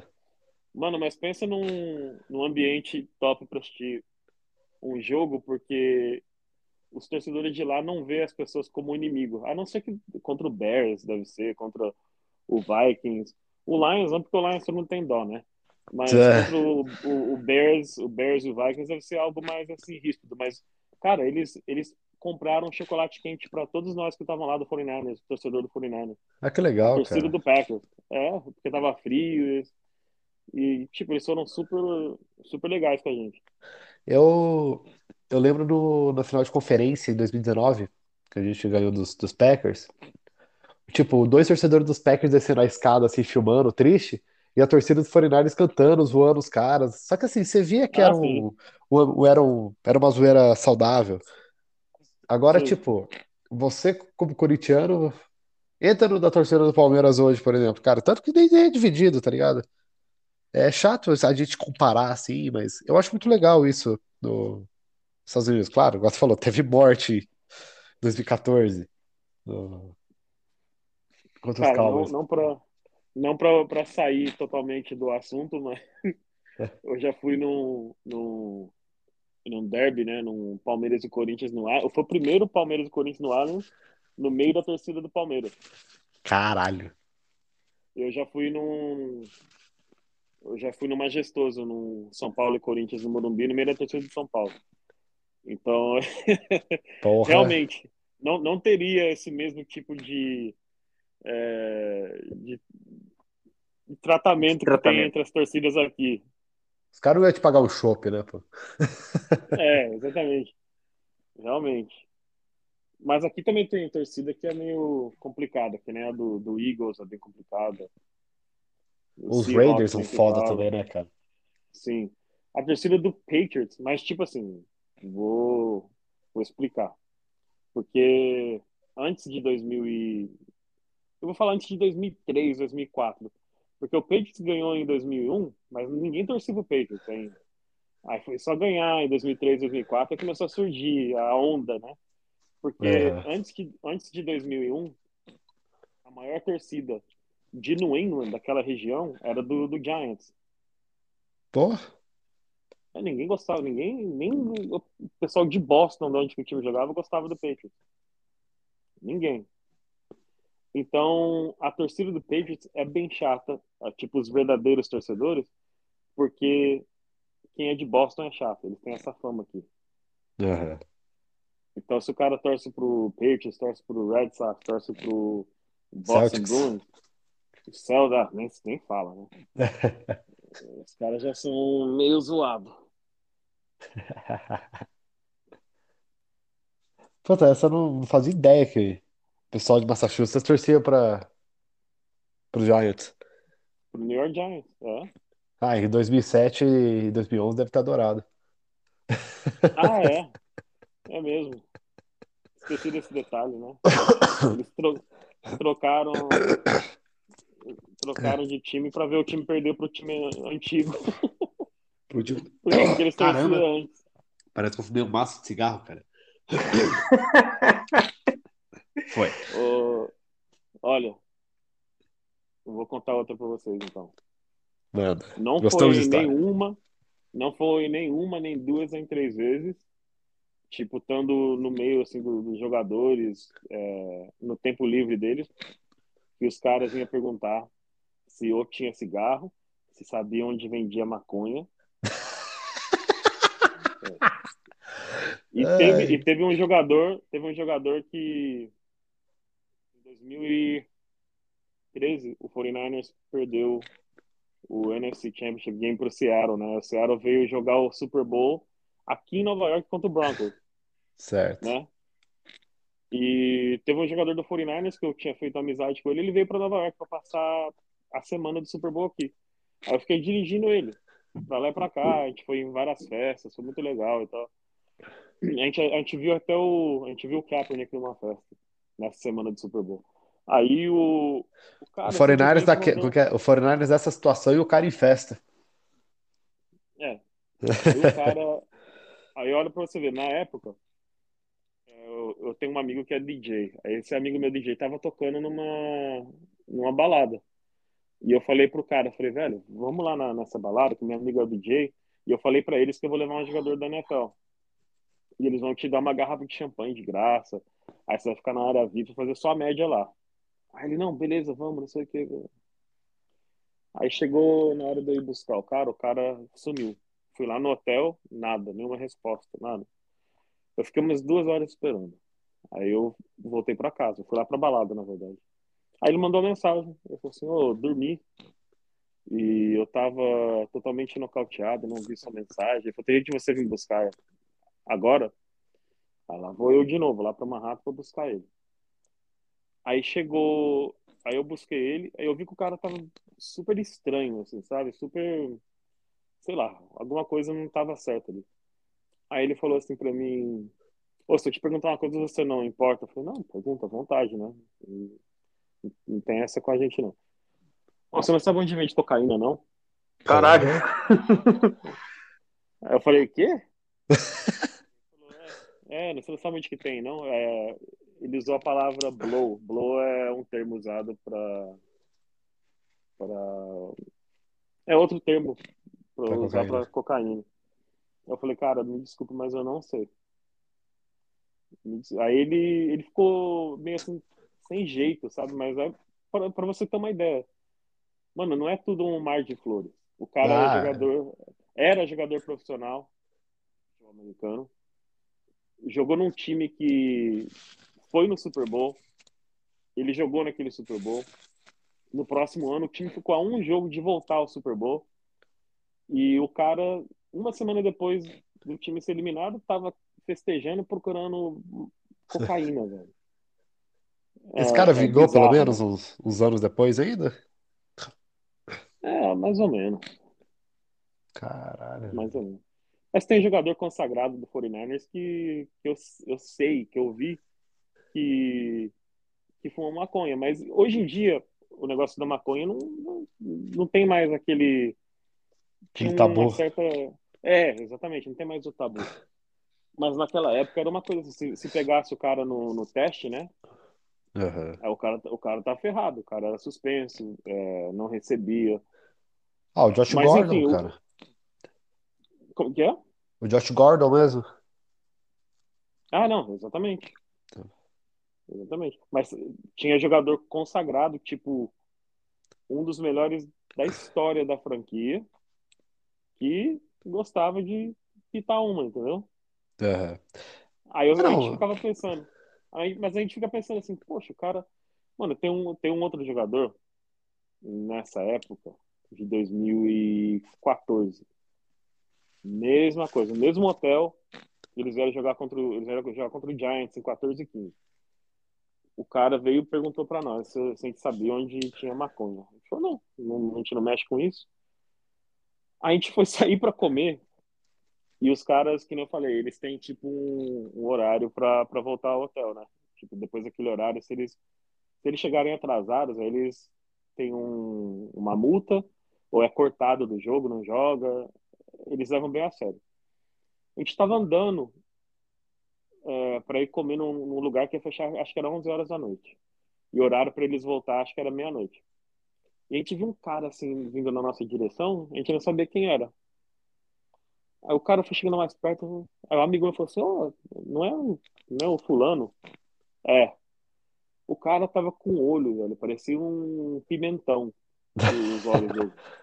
Entrou na piscina o com cara cloro. saiu, mano, na véspera do jogo, o cara saiu pra ir fumar maconha, tipo, tacando foda-se praticamente. Entendeu? Então você vê que, tipo, os caras têm a- essa vida, são atletas profissionais, são famosos, são humanos. Sim. Pô, é 53 jogadores por time e 32 times, cara. É É. muita gente pra falar que todo mundo ali é 100% limpo, tá ligado? Não tem como. Uhum. Cara, eu, Ah, e, e vai muito de criação, né, cara? Porque muito sim, desses atletas aí vivem boa parte na periferia e isso aí é muito comum para eles. Então, não é porque eles viram profissionais que eles abandonam alguns desses hábitos, né? sim, cara, é, é bem complicado. Tipo, o Alden mesmo é triste o, o que aconteceu com ele, porque eu, eu conheci o cara, o cara é super gente boa mesmo. E tem coisa que acaba sendo maior do que a pessoa, entendeu? É, a pessoa não tem muito controle sobre certas coisas e acaba se perdendo. É o que aconteceu com ele. Ele vem de uma família boa, ele ele teve uma criação boa, só que teve um evento na vida dele que afetou ele pro resto da vida, que foi é, o divórcio dos pais, entendeu? Ele nunca nunca se recuperou disso. E em função disso, ele acabou tendo os problemas, ele bebia e não conseguia controlar isso, entendeu? E acabou afetando a carreira dele inteira, acabou afetando a vida dele inteira. Ele, ele, na minha, na minha opinião, no meu modo de ver, se ele tivesse continuado como ele, como ele estava, ele ia ser, sem dúvida alguma, um, um Hall of Famer. Ele ia ser um dos melhores jogadores da história da, da NFL. Ah, ele é um dos meus primeiros ídolos, tanto que a gente até aqui é assim, a gente, eu e o Cauã, a gente é dessa geração 2011, 2012, né? Do fomos modinhas, passando- como a rapaziada fala. Tá passando agora no. Agora eu não sei se eu, se eu tô no Fox daqui ou no Fox do Brasil, mas tá passando Packers e 49ers de 2012. Do, aquele jogo Do Kaepernick com a 100 vida do- jardas. Isso, esse jogo. Aí, aí, assim, como a gente é dessa geração, pô, cara, Aldon Smith, Willis, Chris Navoro, Borland, que Chris Borland depois. uma Esses eram os caras que a gente que a gente aprendeu a gostar. Dante Whitner. Pô, mas sabe, sabe o que? É isso que eu tô falando. É Era um time. Era o melhor, pra mim era o melhor time naquela época. Deu muito azar de não ter ganhado uns dois Super Bowls, né? Porque era pra ter ganho no mínimo uns dois. Roubaram a Em 2011. gente contra o Ravens. Meteram a mão naquela pass interference. No E ano aquele- contra, o- contra o Giants, meteram a mão também no. Teve um fumble do Ahmad Bradshaw que eles não deram. E aquele fumble do Navarro Bowman, que ele quebrou a perna, inclusive, contra o Seahawks. Ah, contra o Seahawks no final, né? Esse foi um dos piores dias da minha vida, enquanto Cara, torcedor. Se a gente passa do Seahawks, a gente ia ganhar dos Broncos, com certeza, cara. E em 2011, se a gente ganha do Giants, a gente ia ganhar do, do Tom Brady. Ah, e aí? Não tenho dúvida disso.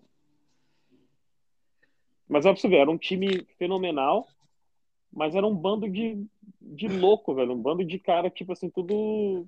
Entendeu? Tinha seus problemas. E o Harbaugh, ele foi muito criticado na, na época. Só que ele, ele, é, ele é o tipo de técnico que ele faz de tudo ali, dentro do time. Mas fora do time, o cara não é. Ele, eu ouvi ele falando uma vez, ele não é babá de ninguém. Não são crianças, entendeu? Como Você chegou a ter contato com ele, cara? Mano, eu fui, eu fui num jogo em, em 2013, na temporada de 2013, lá em Washington. Era um Monday Night Football também. E o time chegou no sábado. A gente chegou lá na sexta. quando a gente estava no hotel, quando o time estava chegando, né? E eu sempre via ele, e eu, eu até então, acho que eu não tinha nenhuma foto com ele, mas eu falava oi e tal, blá blá blá. Ele sempre, ele sempre falava oi, ele era muito gente boa. Então, todas as vezes que ele me via, ele me reconhecia, né? Então, quando o 49 chegou no hotel, isso lá em Washington, eu tava com o mesmo, como fala? Tipo, o mesmo agasalho que o time usava, que os jogadores usavam. E eu tava, tipo, lá na frente. Então, quando ele entrou, eu fui uma das primeiras pessoas que ele viu. Aí ele falou assim, ele parou, é que ele sempre parava, falava oi pra todo mundo, conversava. Ele parou, olhou para mim, apontou para mim e falou assim: Olha esse cara aqui. E ele falou assim: Look at this guy. Tipo, que eu tava todo vestido com o agasalho do time, né? Aí ele falou assim: Esse cara aqui tá preparado. Coloca ele aí no, no, no negócio do time para ele receber também. ele tinha essas piadas, sabe? Ele era, ele era super divertido. Ele. Super divertido. Até o Shanahan a gente era viúva dele. ah, vai falar que você, tenho...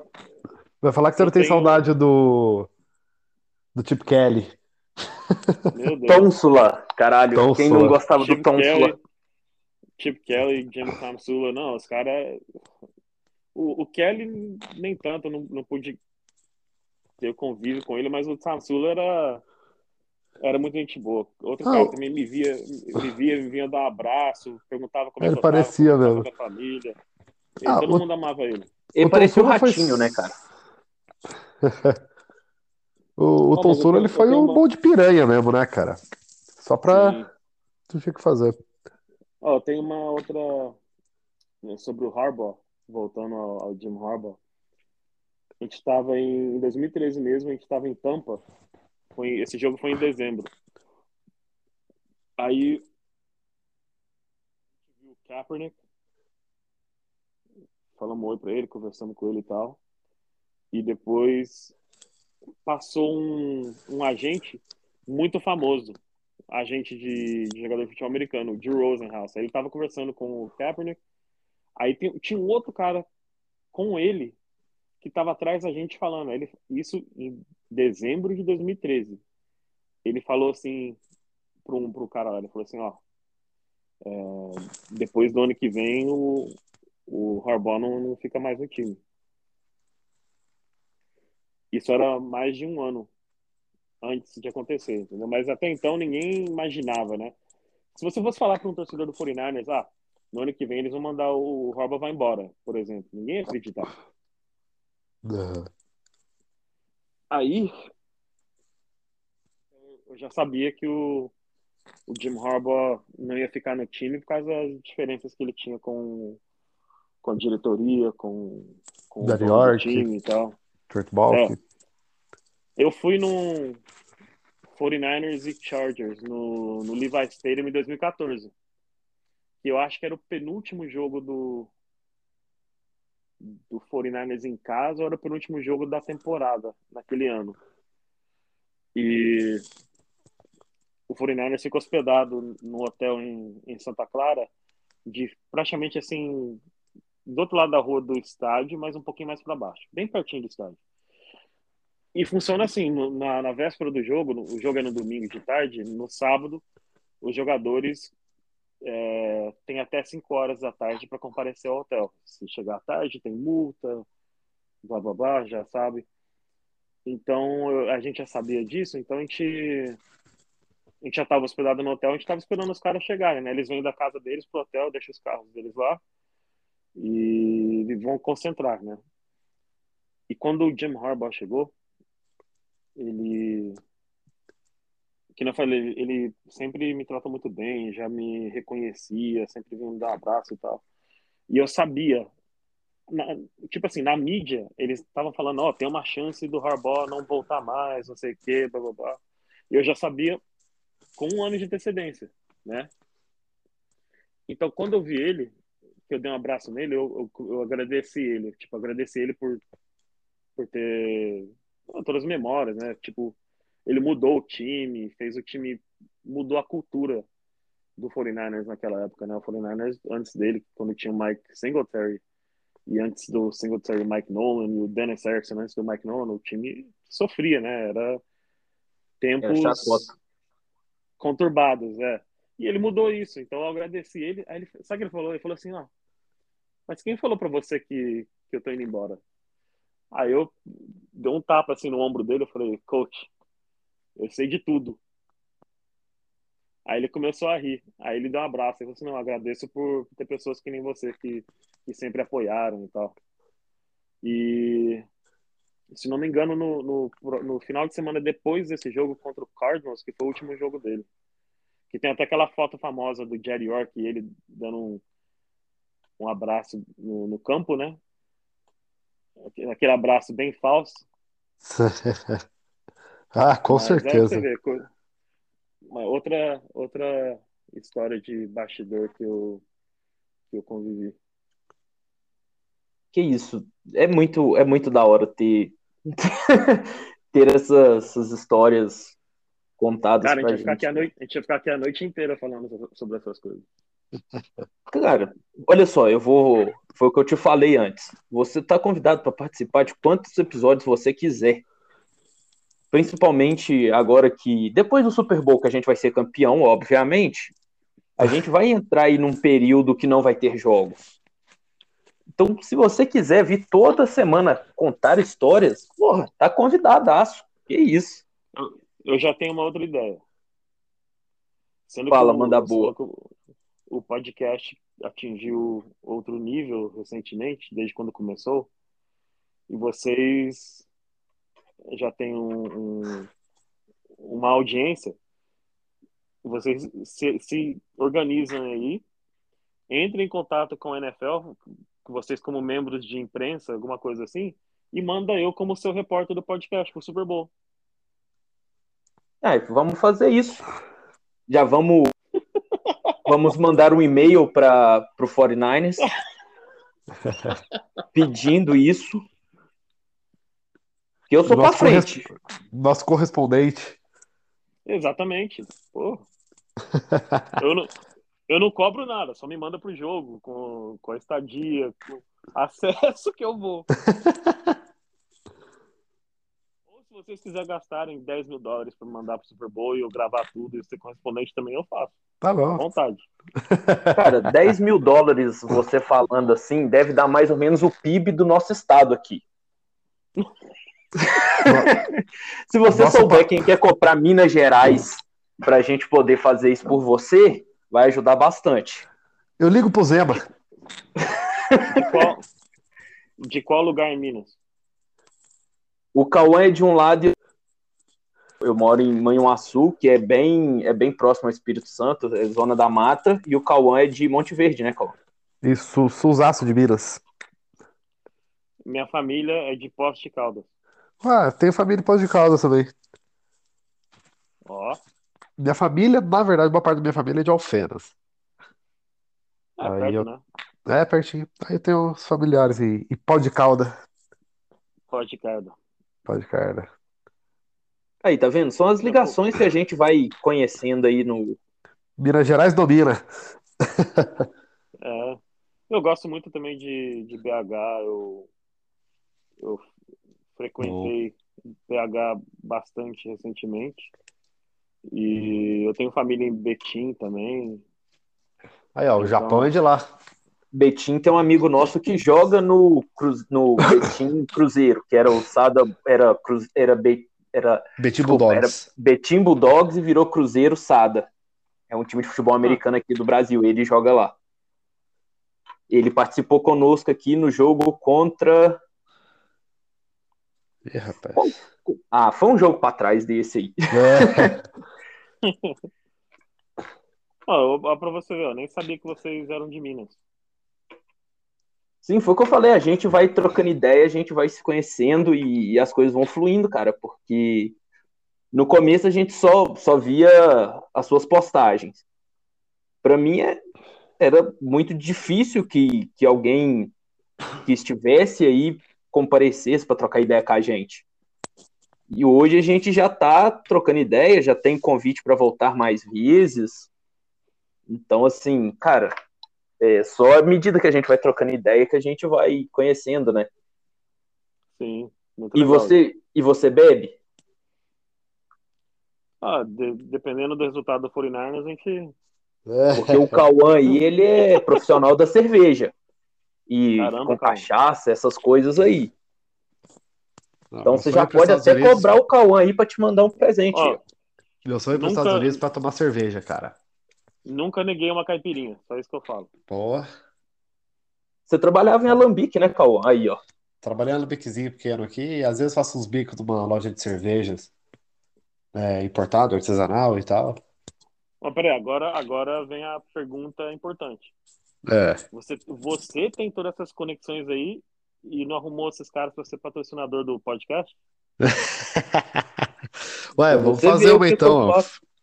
Que isso. 49ers Beer, então, mano. A gente dá um jeito. Faz um, Dá um jeito aí, calma. um rótulo massa, mexeu. Aí, ó. Já, já vamos fazer Arruma- assim, ó. Faz uma cachaça com o Arruma, rótulo ó. 49ers e vamos pa- passar pros jogadores aí, ué. Então, arruma os patrocínios aí pro podcast e me manda pro Super Bowl como correspondente. Pô, Show. Dizem as, más, dizem as más línguas que o Cauã parece o Sansordorf. Dizem as más línguas. Eu não sei se parece realmente. Ó, eu vou fazer uma promessa aqui. Opa, gostamos, hein? Polêmicas. Quando é polêmica, história de likes. Vai Se lá. a gente chegar na final de conferência, eu vou tirar uma foto imitando o Sourdough Sam. Eu preciso de um suspensório, um chapéu e uma picareta. Está devidamente registrado, Cauã.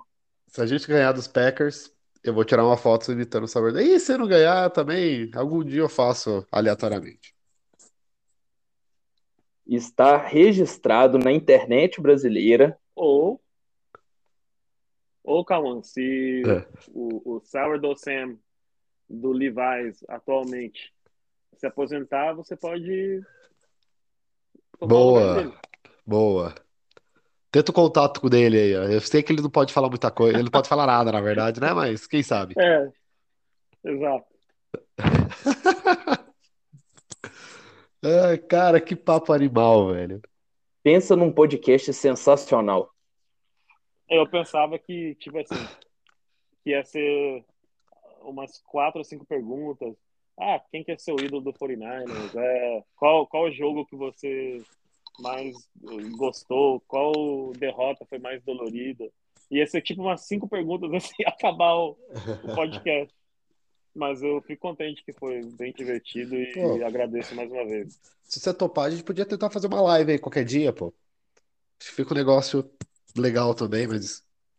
Eu Mas faço, contra- eu faço isso, eu faço isso até num jogo, se vocês quiserem. Pô. Ah, por que que a gente. Ó, olha só, você falou, já deu ideia. O jogo nosso vai ser no sábado à noite. Aqui Isso. pra nós vai ser 10 da noite. A gente poderia fazer alguma coisa pré-jogo pra rapaziada aí, que sempre tá lá com a gente, troca ideia, bate papo no, no nosso Instagram. A gente poderia fazer alguma coisa de pré-jogo. O que, que você acha? Eu acho que ia ser da hora. Eu tenho que ver. Você dá uma Mas, olhadinha. mas ó, mas eu, eu vou dar, eu vou dar outra sugestão. Se, se não, a gente vai ganhar do Packers e se o jogo for em Tampa e eu for no jogo, aí a gente, eu faço, a gente pode fazer uma live lá. Show, show. É, prova- pro- provavelmente eu vou no. é, eu vou tentar ficar hospedado no, na véspera do jogo com, com o time, se eu ver os jogadores também. Se eu ver o Elijah Mitchell, aí a gente já coloca o Elijah Mitchell para bater, para conversar com você. Aí, Não, aí você eu tem, você tem que falar com ele e falar assim: Elijah, o seguinte, ninguém colocou você no board, só eles. Esses caras acreditaram em você. Então, eles merecem. Então, Um aí. alô? Um alô Pelo já, menos já um tá alô. ótimo. É, isso a gente, a gente consegue. Bom, Que primeiro, eu, eu- eu- até hoje não consegui é, conhecer o cara. Então, quando eu conhecer o cara, a primeira coisa que eu vou falar é sobre isso. Do caralho. Nossa, nem, nem fala.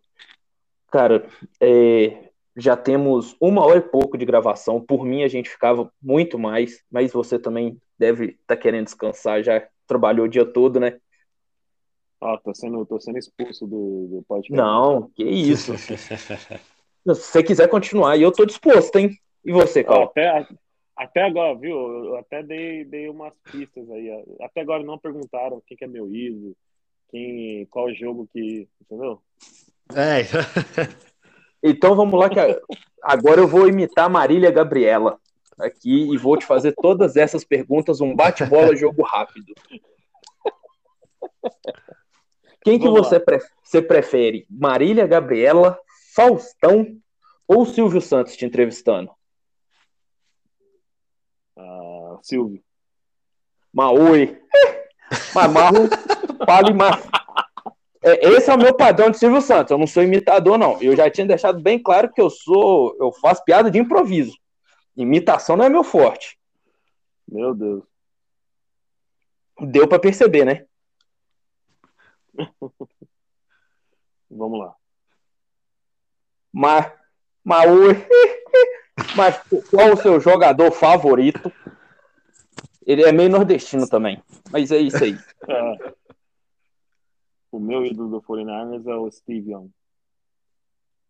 E você pegou você... a melhor fase dele, né, mano? Você deve ter assistido os jogos presencialmente, então deve ter sido muito mais da hora. A questão é que eu peguei a pior e a melhor. A pior sendo o começo, porque o cara tomou o lugar do John Montana, né? E, e a torcida do 49ers vaiou ele. Não por causa que ele, que ele era ruim, mas porque ele não era o John Montana. Então, o cara, o, o que ele sofreu, a pressão que ele teve para poder atuar, foi uma coisa que nunca, é jamais visto, entendeu? É, é, muito, cara, muito foda se você levar em consideração tudo que o Steve Young passou para poder ter sucesso no, no Corinthians. Foi um absurdo. Aquela foto dele abraçando o Vince Lombardi chorando, cara, uma das mais, mais bonitas para mim do esporte, cara. Sim, e esses dias eu postei uma foto no, no, no grupo lá, né, do, do 49 que a gente tá. É... Sim, aquele, aquela imagem dele, aquele Super Bowl foi, foi o melhor momento para muitos como torcedor do 49ers. Mas ele ganhando do Cowboys, aquela imagem dele em cima do, do negócio lá, olhando aqui pro estádio, a torcida no campo, ele mesmo fala aquilo para ele que foi que foi tipo, não que valeu mais do que o Super Bowl, claro que não. Ele tinha que ganhar um Super Bowl para se provar, né? Mas era isso. O cara era, ah, ele, ele é o, simplesmente o quarterback que não consegue ganhar do Cowboys. Não é o Joe Montana. Então, cara, é, sem palavras. O que, o que aquele cara passou, o que ele teve que aguentar para chegar onde chegou, não, não tem nome. E, e, eu acho que o cara merecia, com certeza, ganhar mais uns dois ou três. E só não ganhou por causa disso, porque o Cowboys estava no caminho, o Packers estava no caminho. E... Mas ele era extraordinário. Para mim é o quarterback mais completo que eu já vi jogar. Animal. Melhor jogo e o pior jogo da sua vida. E aí? melhor jogo foi justamente esse jogo do, do NFC Championship Game contra o Cowboys em, na temporada de 94, porque ali era a consagração, o alívio, né, de depois de, de, de um certo tempo finalmente voltar ao Super Bowl. É, o pessoal já não acreditava mais no 49ers, tinha perdido dois NFC Championship seguidos contra o Cowboys. E aquilo ali foi tipo a redenção. O Super Bowl em si, contra o Chargers, não estava nem um pouco preocupado, porque acho que todo mundo sabia que o 49ers era mil vezes melhor do que aquele time do Chargers. o time do Chargers deu muita sorte de ter chegado no Super Bowl, na verdade. Então, aquele jogo foi o, a, o melhor. O pior, cara, aquele do Seahawks em 2013 doeu bastante. O do Giants em 2011 doeu bastante. Só que o do Giants em 1990, que era era tipo a garantia que o 49ers ia chegar no terceiro Super Bowl seguido e ia ganhar o terceiro Super Bowl seguido. E porque o John, o John Montana machucou e o Steve Young entrou no final do jogo, o 49ers estava com a liderança. E por causa que, olha para você como que é as coisas, o Steve Young é canhoto. O John Montana Destro. é destro. Então, quando ele foi dar a bola pro Roger Craig, o Roger Craig estava acostumado a receber a bola de John Montana, de um, de um certo jeito. O Steve Young foi fazer o handoff para ele de outro jeito. Ocorreu um fumble, o Giants recuperou e ganhou o jogo com o field goal no finalzinho. Então essa daí foi a mais dolorida para mim.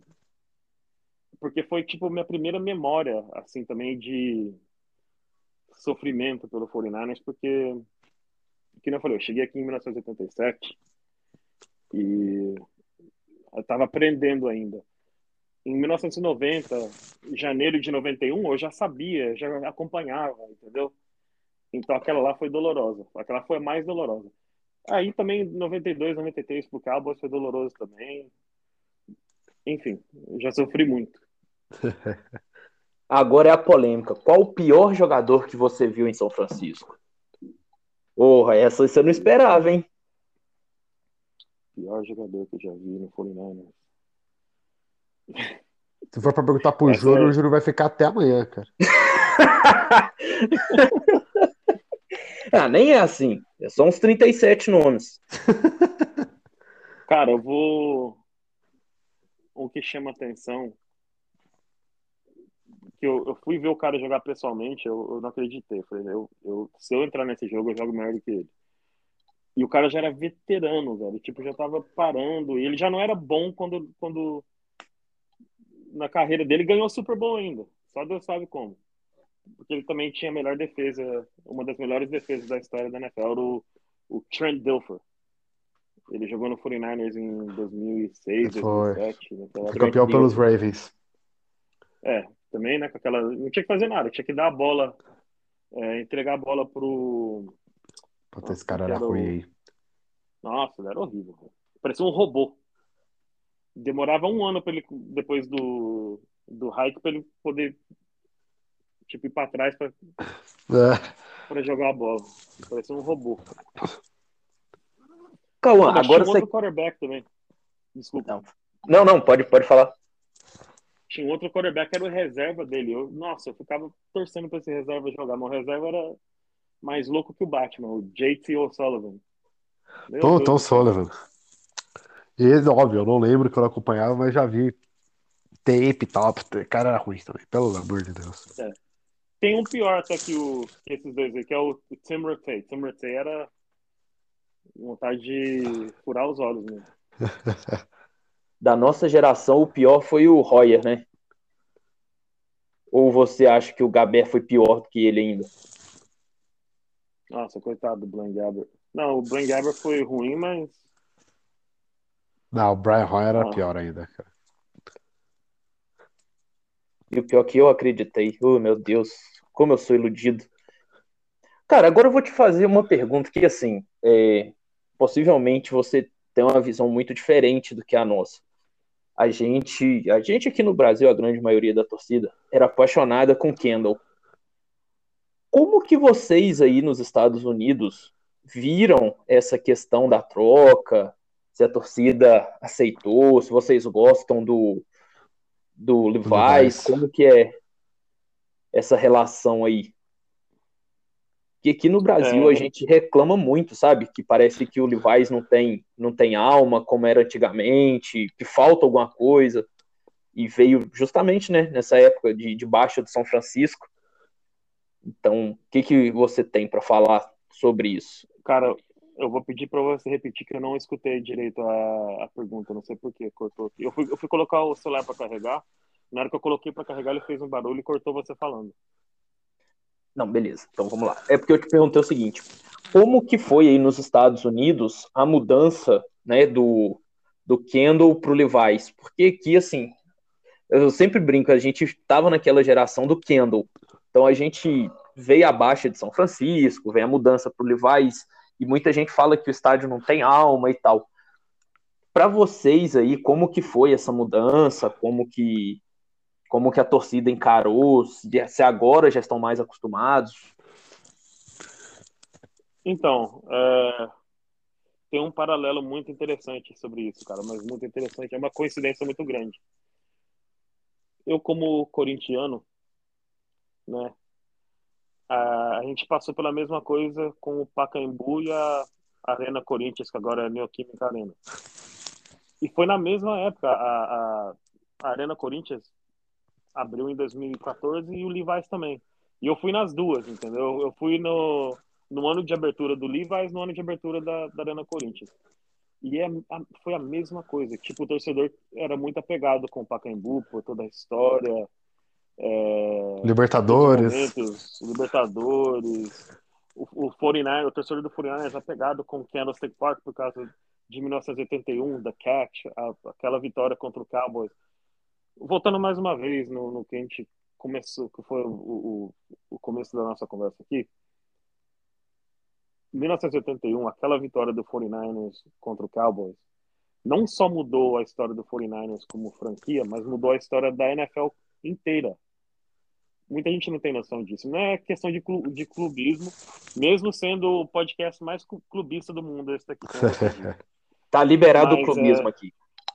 Porque se o 49ers não ganha do Cowboys na, naquele ano, o, o 49ers, o Bill Walsh, nunca ia ser respeitado, porque ele, ele inventou e criou um, um, um estilo de ataque diferente, jamais visto e praticado na NFL. E se o 49ers não ganha, talvez não seria o 49ers que foi, não teria é, ganho os outros tipos. Só um adendo, eu vi essa semana no Twitter que o cara colocou que o Cat é uma das jogadas mais superestimadas, porque tem recepções mais difíceis e mais importantes. Concordo, pode não ter sido o passe e a recepção mais difícil da NFL.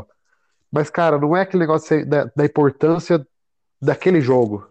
Mas eu entendo que, como você disse, é o contexto geral para a história da franquia. Mano, marca, marca eu nesse Twitter desse cara que eu vou xingar ele. O cara é Vou procurar. Oh, não, e, e não só você isso. Viu, você, você viu a altura o Dwight Clark tava para pegar aquela bola? E eu vou não, um pouquinho. E eu ainda vou um pouquinho além.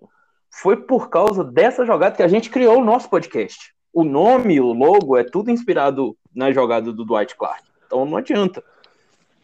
É, falar isso aí é pedir. Mas, sem fugir muito do, do, do assunto, é, o Candlestick tinha essa representação para o torcedor do 49ers, igual o Pacaembu tinha para o torcedor do Corinthians. E olha, vou te falar uma coisa: eu fui no banheiro do Candlestick, parecia que eu tinha entrado em 1960 mesmo. Tipo, cara, era um horror. Eu fui no banheiro do Pacaembu, parecia que eu tava para ver o Corinthians do, do Rivelino contra o, Santos de Pelé na, na, na, década de, de 60 também. Porque, cara, pensa em dois lugares que era mal cuidado. Mas tinha aquela nostalgia, e o torcedor se apega a isso.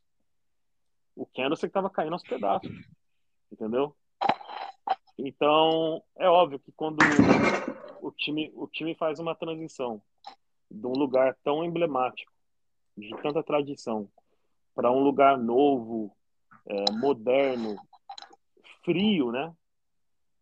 Que nem, que nem o pessoal fala que é sem alma. Então tem essa, essa coisa, mas eu acho que hoje diminuiu bastante. Tanto para o corintiano com, com a Neoquímica Arena, como o torcedor do 49ers com o Levi Stadium.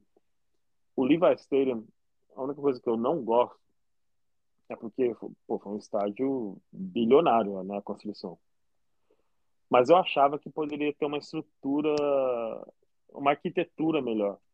Porque quem vai lá em jogos em setembro e outubro e tá na parte que fica, tipo, que o sol fica batendo, você quase morre, velho. Tem pessoa que morreu lá, várias vezes. Acho que tem umas três pessoas que já morreram por causa do calor. Porra. É, o negócio judia. E então, esse, essa é a minha única birra com o Levi's. E é longe de São também. Francisco, né? É bem longe. É bem Santa Clara, não é perto de São Francisco, não. É, E para você ver, o, o- a franquia tá tendo muito problema até hoje com a prefeitura. Eles não gostam um do outro. É, parece que é, não sei se foi a cidade que processou a franquia ou a franquia que processou a cidade. Então não é a, não é a melhor das relações. É, a torcida também se apega muito ao fato de que quando o 49ers foi para o Levi, estava numa fase de transição. Já não era mais aqueles times do Harbaugh. Era time do. Bom, o Harbaugh terminou. a- a- terminou lá, né, como técnico do 49ers. tá, já estava no, no, no Levi's. Mas depois dele, a gente falou, veio o Tom Sula, veio o Chip Kelly. Então não foi a melhor fase do, da franquia. Então o torcedor se apega a isso. O time já não era bom. Aí vamos culpar o estádio, né? Mas o estádio é. Pô, quem não queria ter um estádio daquele lá? Mas, Exato. falei, dá, pra, dá, dá pra entender o lado do torcedor em, em relação a, a toda a tradição que envolvia o, o Candlestick Park. Agora é um, é um momento que eu vou ter que falar isso. Você veio num podcast dos 49ers e não falou sobre ele. Quem que eu estou falando, Cauã? Jimmy Garoppolo? Exatamente. O homem é cheiroso mesmo. é a primeira pergunta sobre ele. Eu O cara tem avisei, no um- come- eu avisei no começo do podcast que você ia lidar com um nível de piadas é daqui pra baixo. Caramba, velho. Não, não, não sei se ele é cheiroso, não, me desculpe. Mas é um cara. Mano, é um cara super introvertido. Super introvertido. Não gosta de, de atenção. Não gosta. Você vai falar com ele, ele fala bem baixinho. Sabe? Até, às vezes é até difícil ouvir o que ele tá falando. É, eu estava em 2019 no, no 49ers e, e Washington Football Team, né? Não pode chamar mais de Redskins. E o time chegou no hotel, a gente já estava lá no hotel. Não, isso foi em Baltimore, em Baltimore. A gente já estava no hotel, o time chegando, ele me viu, ele já me reconhece. Ele me viu e falou assim, hey, what's up? Aí eu fui falar com ele. Aí ele falou assim, você vai querer uma foto? Aí eu falei assim, é, é, né? Ele falou assim, não vamos... Ele falou baixinho, não vamos fazer aqui não, porque tem outros torcedores que vão querer tirar a foto também. E o cara, ele simplesmente não gosta, assim, de, de muvuca, de, de chamar atenção. Ele é muito na dele, mas, pô, um cara sensacional. É, sempre tá... É, é brincalhão, sempre tá sorrindo. É um cara fora do normal. Eu, sou, eu torço muito por ele, apesar que ele faz eu passar raiva muitas vezes. Mas o profissionalismo Mas eu dele muito. é Pô, fora de cara, né?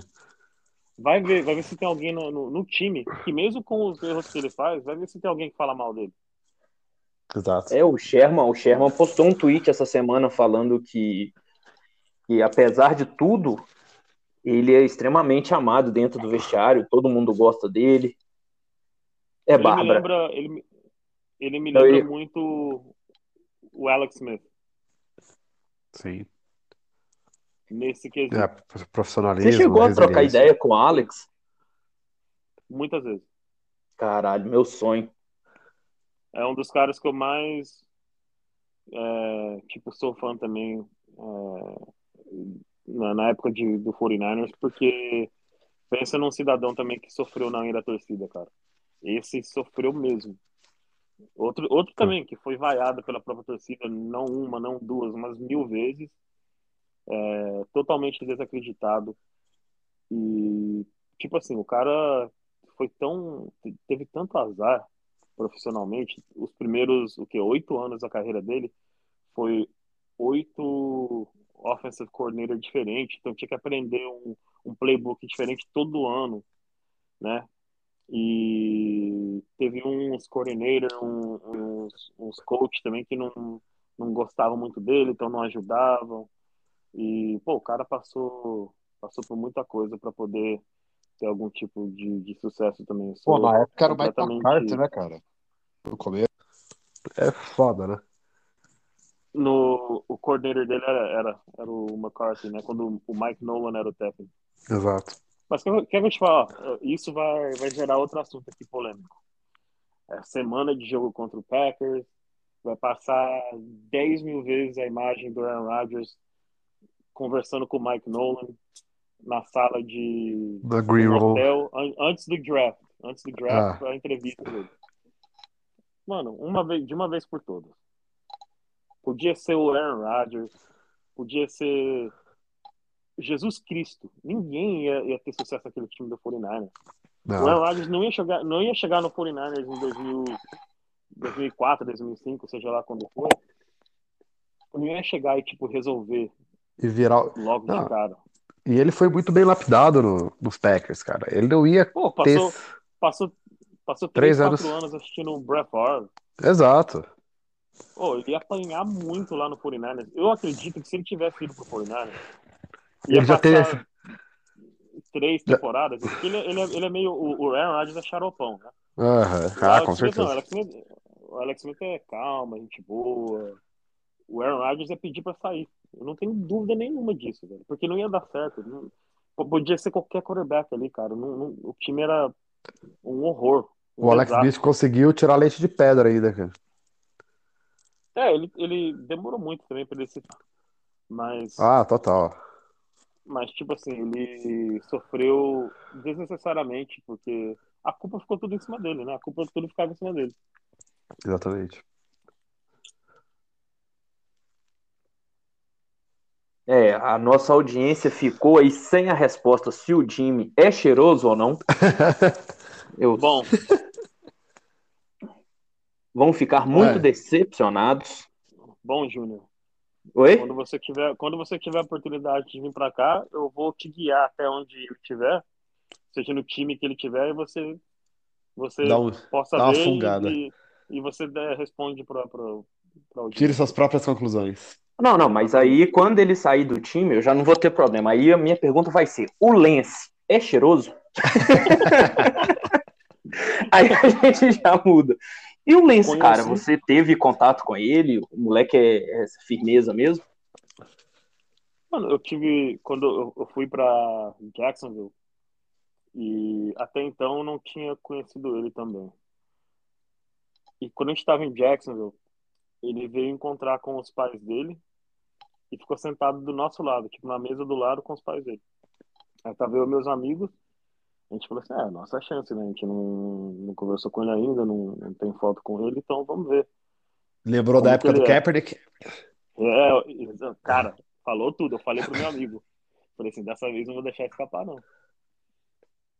Então ele terminou a conversa com, com os pais dele. Eu chamei ele, falei, me apresentei e tal. Aí ele, não, cara, vamos tirar foto, não sei o quê.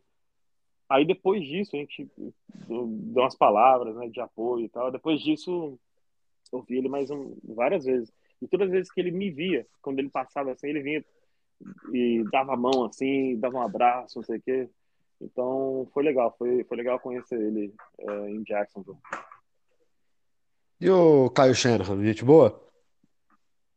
Totalmente. Bem quietão na dele também, fala baixo também. É, no jogo, eu trabalhei um jogo do 49ers e Buccaneers. Em, foi o primeiro jogo de 2019 que eu trabalhei tipo na beirada do campo. E depois do jogo, ele foi um dos últimos a sair do, do vestiário. E fiquei conversando com ele, acho que, velho, quase uns 10 minutos, porque eu, eu, eu acompanhei muito a carreira do pai dele, né? Aham. E o pai dele foi- era parte daquele time de 94 que ganhou. Então ele pensa num, num, num cara também que teve tanta experiência legal quando era moleque, porque ele estava sempre naquele meio, sabe? Da hora. Mas ele é, ele é gente boa, assim. Ele adora rap, ele, ele, ele ama o Little Wayne. Ele é, ele é, ele é bem diferente de, de, do técnico tradicional de futebol americano, né? Aham. Da hora. O. Lynch, você chegou a trocar ideia também? Várias vezes. O Lynch O cara de tiozão do pavê. Eu, eu não, eu não sei se é uma impressão minha. Mano, ele. Toda vez que eu vejo ele, ele tá sorridente, tá falando com todo mundo, tá cumprimentando todo mundo, tá dando abraço em todo mundo. Ele, ele é desse jeito. É, então ele cumpre as minhas expectativas. Ele tem muita cara daquele tiozão que, que chega no você, te dá 50 conto e fala assim, não conta pra ninguém não, tá ligado? Vai lá, vai lá e compra um doce. É, ele, tem, ele tem muita cara desse, de ser esse tiozão que chega Mas, e troca ideia com a rapaziada. é uma, é uma drástica mudança, ou. Não, não, não drástica mudança, que eu não sabia como que ele era como pessoa, mas eu acompanhei a carreira dele também. Eu achava que ele ia ser diferente, ainda mais jogando como, como safety, né? Tipo, a missão dele era arrancar a cabeça do, do receiver, do, do, do running back, quem tivesse na frente dele para arrancar a cabeça. Então eu achava que ele ia ser um cara totalmente assim violento, sabe? Mas não, o cara é super, super gente boa também. Nossa. Não fizemos a pergunta sobre o Frank Gore. E cara, você chegou a trocar ideia com, com o Tank? Maravilhoso. Já. Conta, Frank- conta aqui, Cauã, porque o Marlon não sabe da história do Frank Gore com, com o nosso podcast. O Frangor soltou um vídeo batendo o saco lá, treinando boxe. E o Júnior soltou. Esse cara vai não fazer uma luta. Bateu o quê? Uns três meses depois, nem isso? Um pouco mais? Foi, foi em agosto que eu vi o vídeo e eu falei que ele ia lutar. Olha aí. Passou Formação. três meses ele tava na luta. Então vocês lançaram o, o, O Elijah Mitchell? o Eli Mitchell e o, a, a luta do Frank Gore. Tudo em primeira mão. E você é o primeiro podcast sobre o 49ers que você troca ideia também. Então aí, ó, mais um lançamento do nosso podcast. É. Te- Teve uns momentos inusitados, né? Que nem o, o cheiro do Jimmy Garoppolo. Não, mas aí você não pode me culpar, porque o, povo homem é quer bonito. saber. O povo, o povo a, quer a saber. audiência. A audiência mundo quer saber isso. tipo assim, é, recebemos vários e-mails de torcedores com várias perguntas. Uma das perguntas está aqui. E o cheiro do Jimmy Garoppolo? Não, porque bonito o homem é, não, não tem como negar. Então, pô, é injusto o homem ser bonito e ser cheiroso. Então, podia ser pelo menos fedido Agora, pra equilibrar o karma do Exato. universo. agora, o outro que o Júnior vai querer, vai querer saber se é cheiroso é o Fred Warner. Nossa, nem falo. Ah, Que homem maravilhoso. Ó, eu vou agora, agora eu vou causar polêmica. Ih, Não fala que ele é cuzão, não. Não tira isso de mim. Não, não, não. Não tira isso de mim. Não, ele, é, ele, na verdade, é muito gente boa. Só que eu tenho comigo que depois que ele recebeu o contrato imenso que ele recebeu, que ele deu uma relaxada. Só isso. não, esse ano, de fato, contra o jogo corri, contra o jogo até aéreo, ele tá não tá legal não. Cara, Então- eu, eu- aí eu, eu até estava pensando isso esses dias que a gente discutiu um pouco sobre o Warner aqui no, no podcast, algumas vezes esse mesmo tema.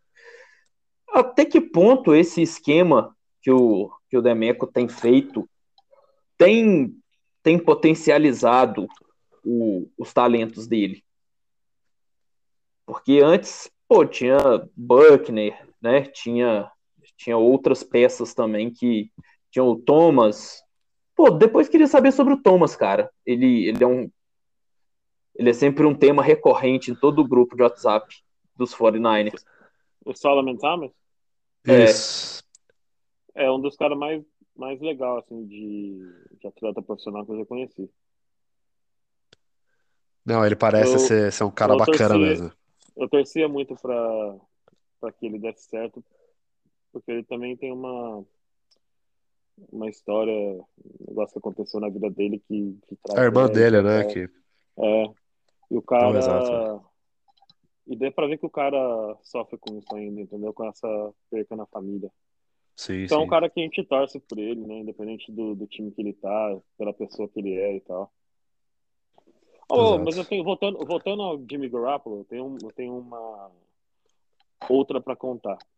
Apesar que não sei do cheiro e do perfume dele, Ele tem, cara, ele tem cara de que usa Victoria's Secret champanhe com morangos. Aquele Caramba. creme. Que ganhou da Chiara Mia.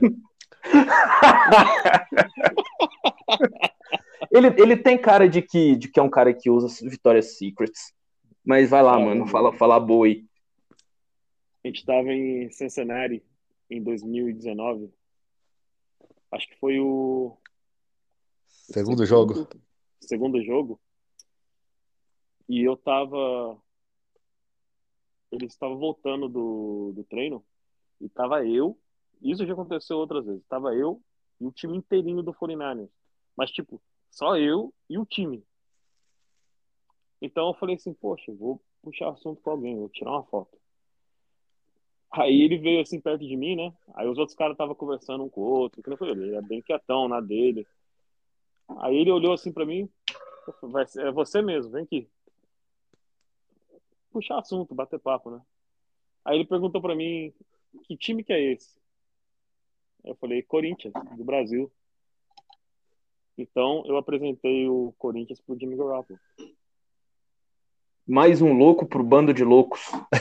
Ainda não, né? Não, não, não, não apresentei a camisa, mas em breve um outro jogador do 49ers bem conhecido vai, vai ter a camisa do Corinthians. A pedido dele, a pedido do próprio. Ah. Ah, Vai eu- ter, vai ter um bolão? Será que nós vamos ter um bolão? Não. Vamos Agora- agora é um-. Agora é o momento, Marlon, de uma piada interna desse podcast. Ih, Mas você, você vai poder nos responder. Josh Peterson existe ou não existe?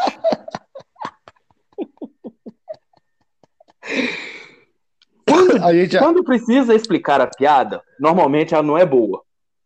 Mas, mas vou explicar. Estávamos nós fazendo a cobertura do draft. Um episódio foi para os não draftados.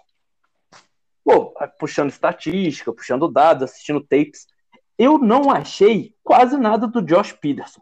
Nada, quase nada. Eu achei assim detalhes do, do workout dele. Eu fui olhar algumas coisas da, da universidade dele, que é, Louis, é, que é Louisville e tal. E, cara, a gente não achou quase nada.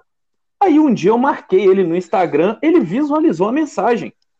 Eu printei e mostrei pros moleques no grupo.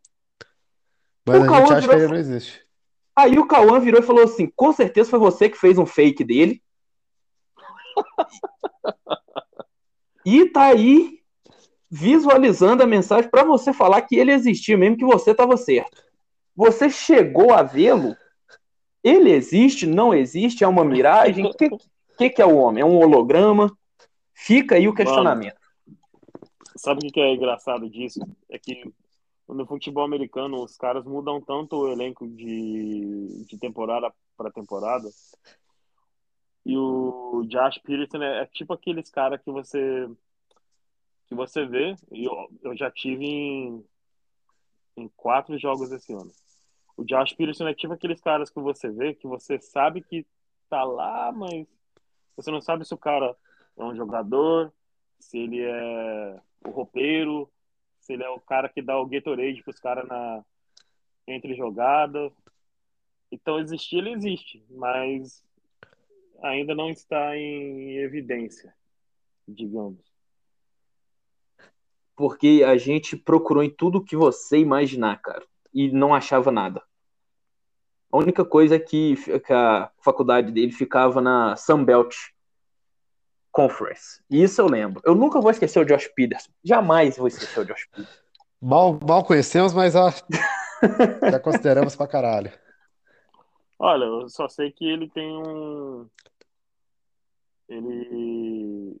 Não é nada mal você ganhar. Vamos supor que ele ganha o salário mínimo de um jogador na NFL, que hoje em dia. Ah, Vamos ver se consigo puxar aqui. Eu acho que é 500 mil dólares. Ah, não, é Não, 255 mil dólares.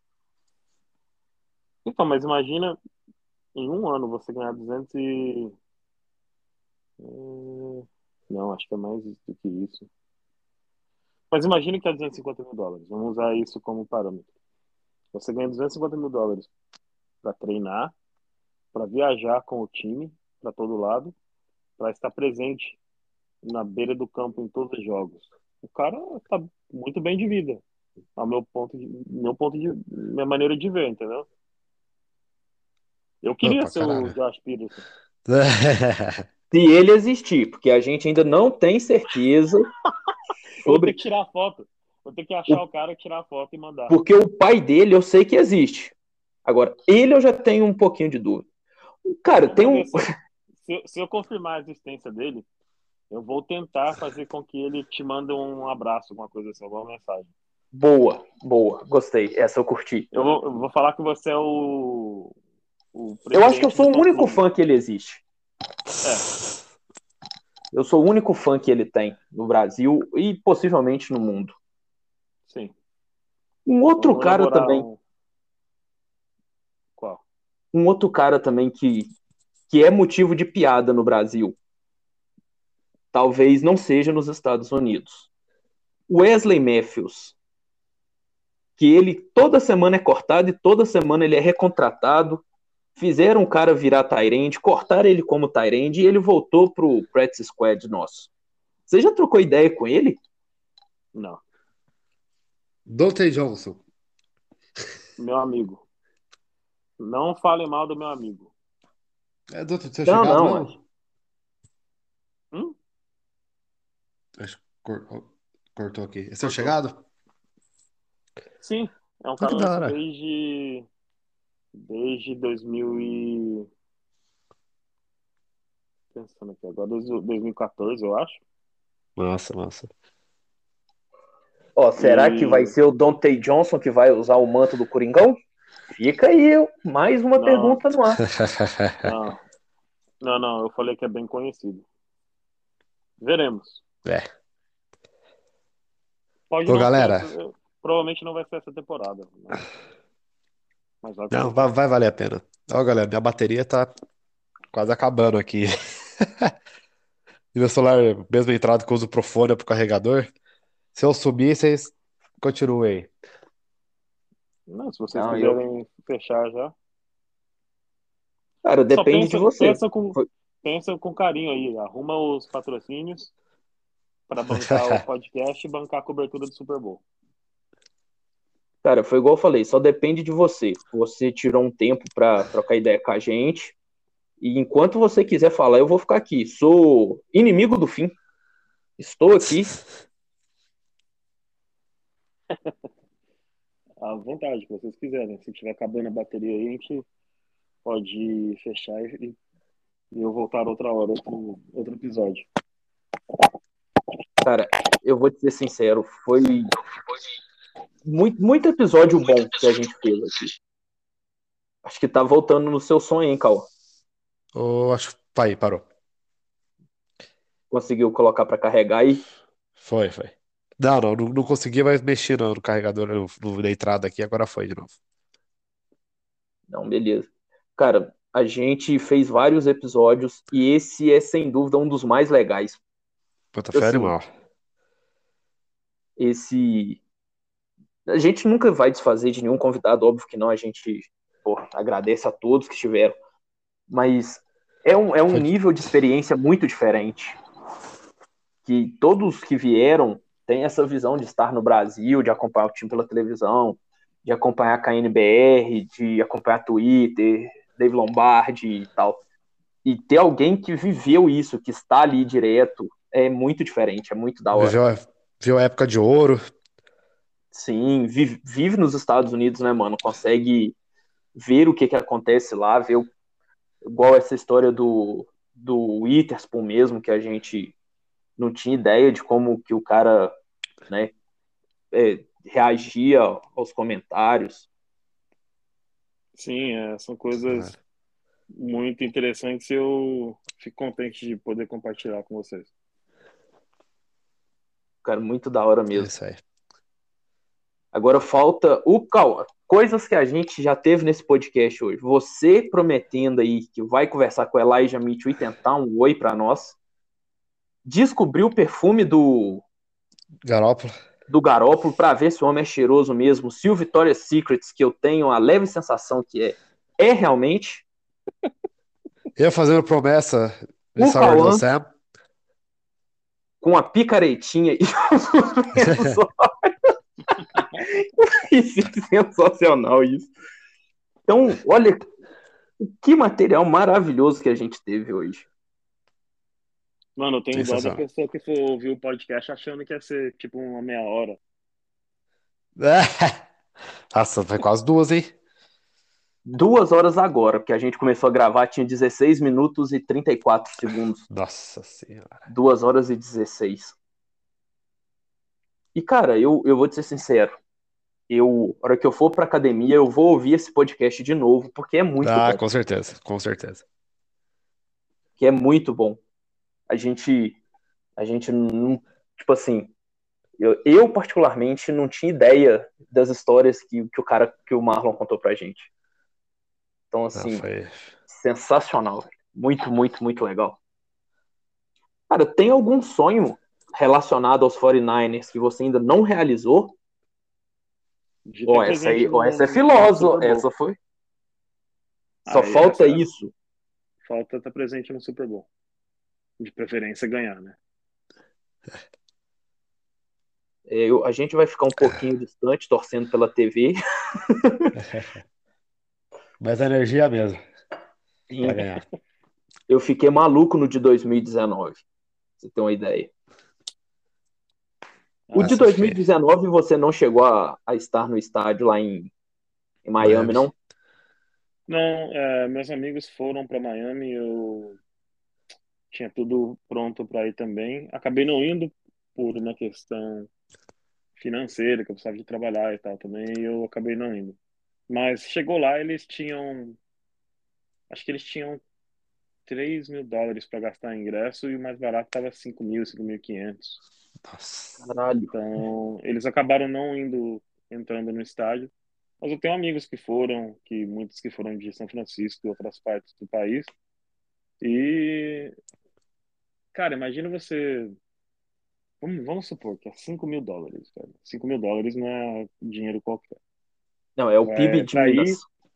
Você vê que, tipo assim, chegar no, no, na- no último quarto do jogo e você ter, tipo, uma convicção absurda que você vai ver seu time ser campeão do Super Bowl para acontecer o que aconteceu. Cara, eu dou É. graças a Deus que eu não tava, pra te falar a verdade. Porque, olha, é, é foda. Pra mim que não tava, já ainda é marcante, entendeu? A maneira que aconteceu as coisas, imagina pra quem presenciou. Aquele overthrow pro Sanders. Nossa. Ó, e vou, e vou te falar uma coisa. Eu vou usar uma comparação que, sei lá, talvez não tenha nada a ver, ou não tem nada a ver, mas eu tava no, no 7x1 do Brasil e Alemanha. Caralho. Meu Deus. É. Eu imagino que foi um. Foi desse nível aí, desse naipe. Então, já que você tá falando do 7x1, eu vou falar mais uma história sobre o 7x1. Eu. Não, eu tenho uma maldição na minha vida que eu nasci no dia 9 de julho. Então. Bem no, bem no dia. Não, a- a- esse do 7x1 foi no dia 6. Foi, foi no dia 7, aliás. Foi no aniversário do meu Ah, pai. é. Mas o que que acontece? Eu nasci dia 9 de julho, então sempre coincide com o final da Copa, ou semifinais. Em 98, a minha primeira lembrança de futebol foi o Brasil tomando 3 a 0 do, da França. E a minha mãe, ela é cozinheira, ela faz, é confeiteira, ela faz tudo isso. E ela fez uma- um bolinho de campo de futebol. Naquela época tinha os mini craques chamou meus amiguinhos, fez uma festinha, televisão, pra gente assistir o jogo. Pensa um aniversário triste de você ver o Brasil tomar uma cepada, como foi aquele jogo. E o Ronaldo tremendo. E o Ronaldo doente, ninguém sabia se o Ronaldo ia morrer ou não, porque ninguém sabia o que, que tinha acontecido. Aí, beleza. passa, Brasil em 2002 campeão, meu aniversário, uma festinha do Brasil. Chegamos em 2014. Seis. Ah, tá. Dois- não, 2014. Brasil e Alemanha. O que, que eu faço? Vou juntar a rapaziada, nós vamos dar-lhe uma churrascada, vamos ficar louco. O Brasil ganha da Alemanha e nós já comemoramos meu aniversário e faz uma doideira só. Com 20 minutos de jogo, tava 5x0 Lá vem um mais. clima de velório no churrasco.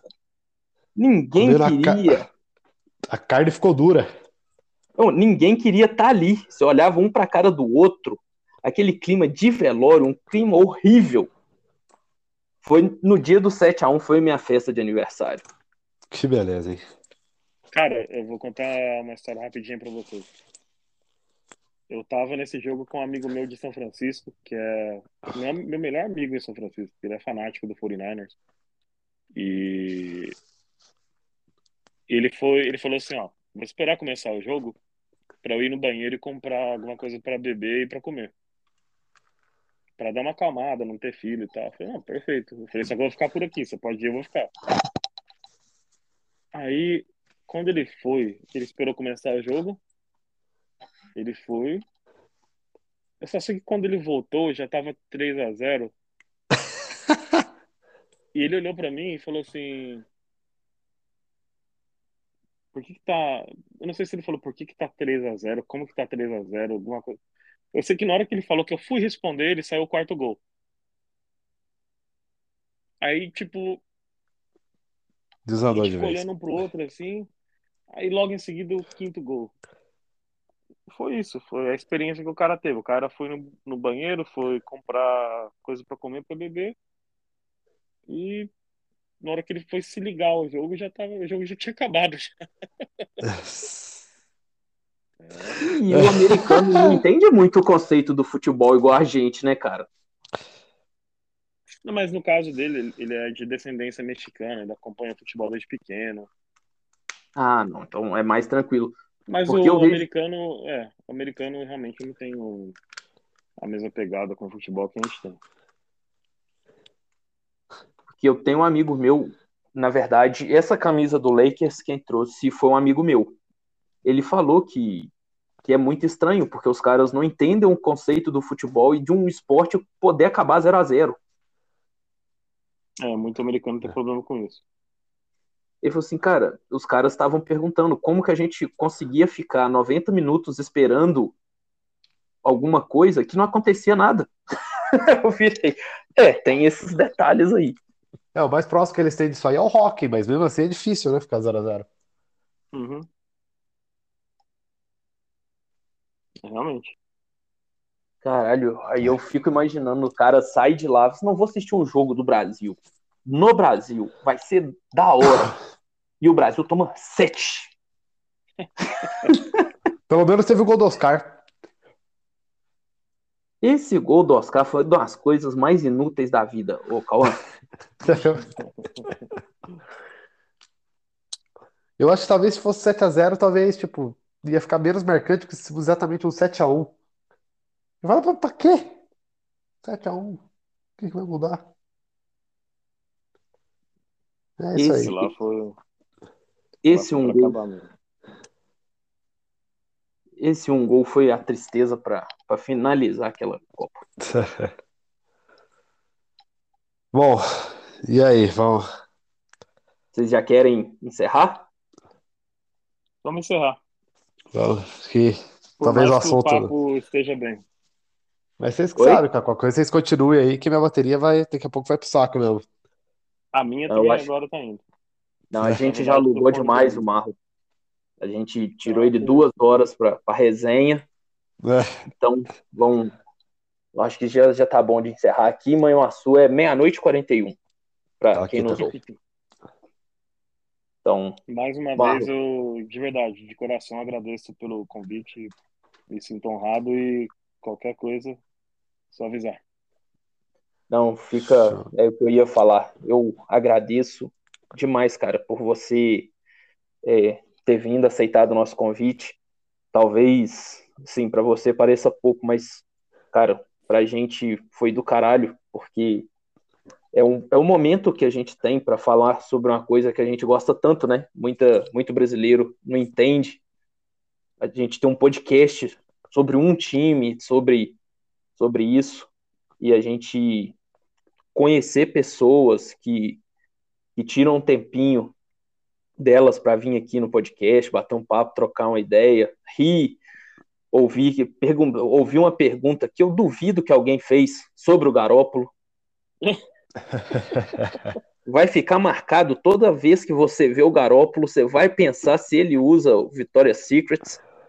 Ou Antônio Bandeiras. Ou Carolina Herrera, o One Million. Então, assim. Vamos levar um. Vi... Petição. Quando a gente for conhecer o Garópolo, alguém for daqui do Brasil for para conhecer o Garópolo, leva um vidro de avanço para ele. tabu.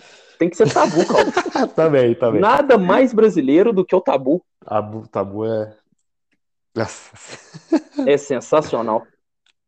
Então, fica, fica aí o agradecimento, cara, por você ter, ter, ter arrumado um horáriozinho, ter, estar disposto a conversar conosco.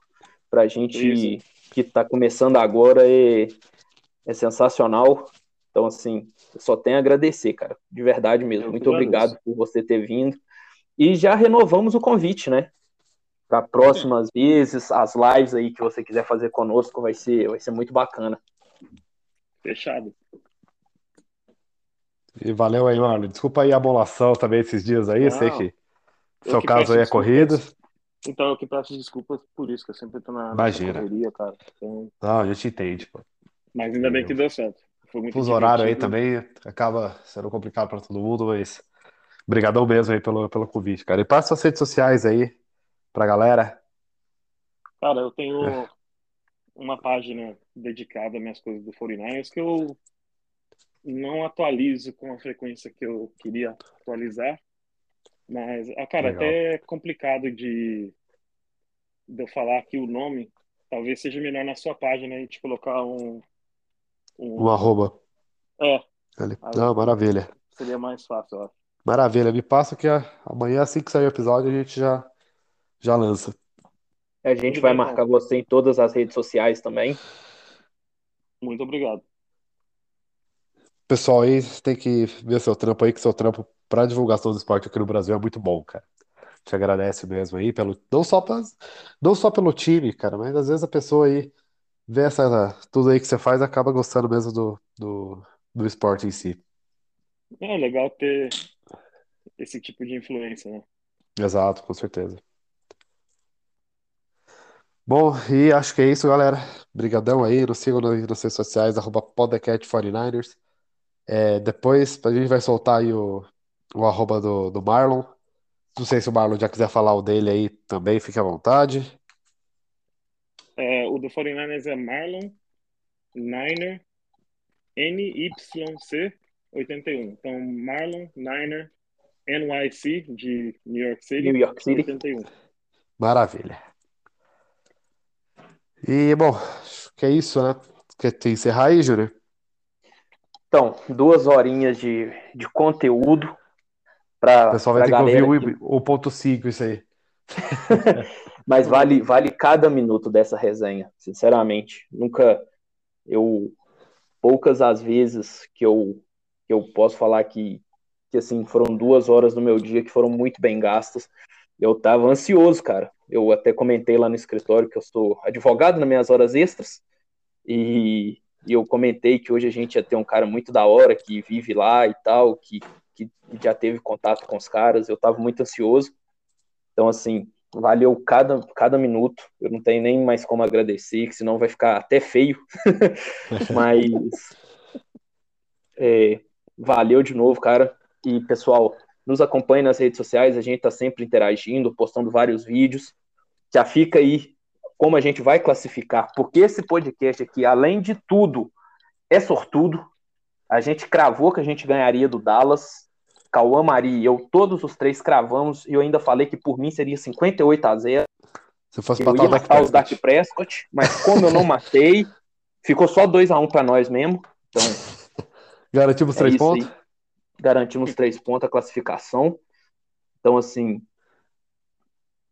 a gente vai classificar, vai ter live aí com, com o Marlon lá em Tampa, secando o Braid.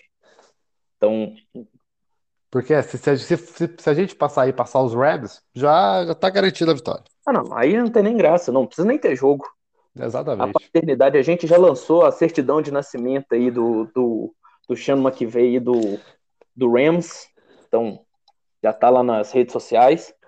Então, assim, vamos agradecer a todo mundo que aguentou duas horas de, de papo. É muito, foi muito legal, muito proveitoso. Já renovamos o convite, Marlon. Quando, quando você quiser é, trocar ideia conosco aí, você tá mais que convidado. Vamos marcar mais coisas. E muito obrigado. Valeu, rapaziada. Tamo junto. E Muito vamos obrigado, vencer de novo. Vamos vencer de novo. E Go Niners. Go Niners. Go Niners.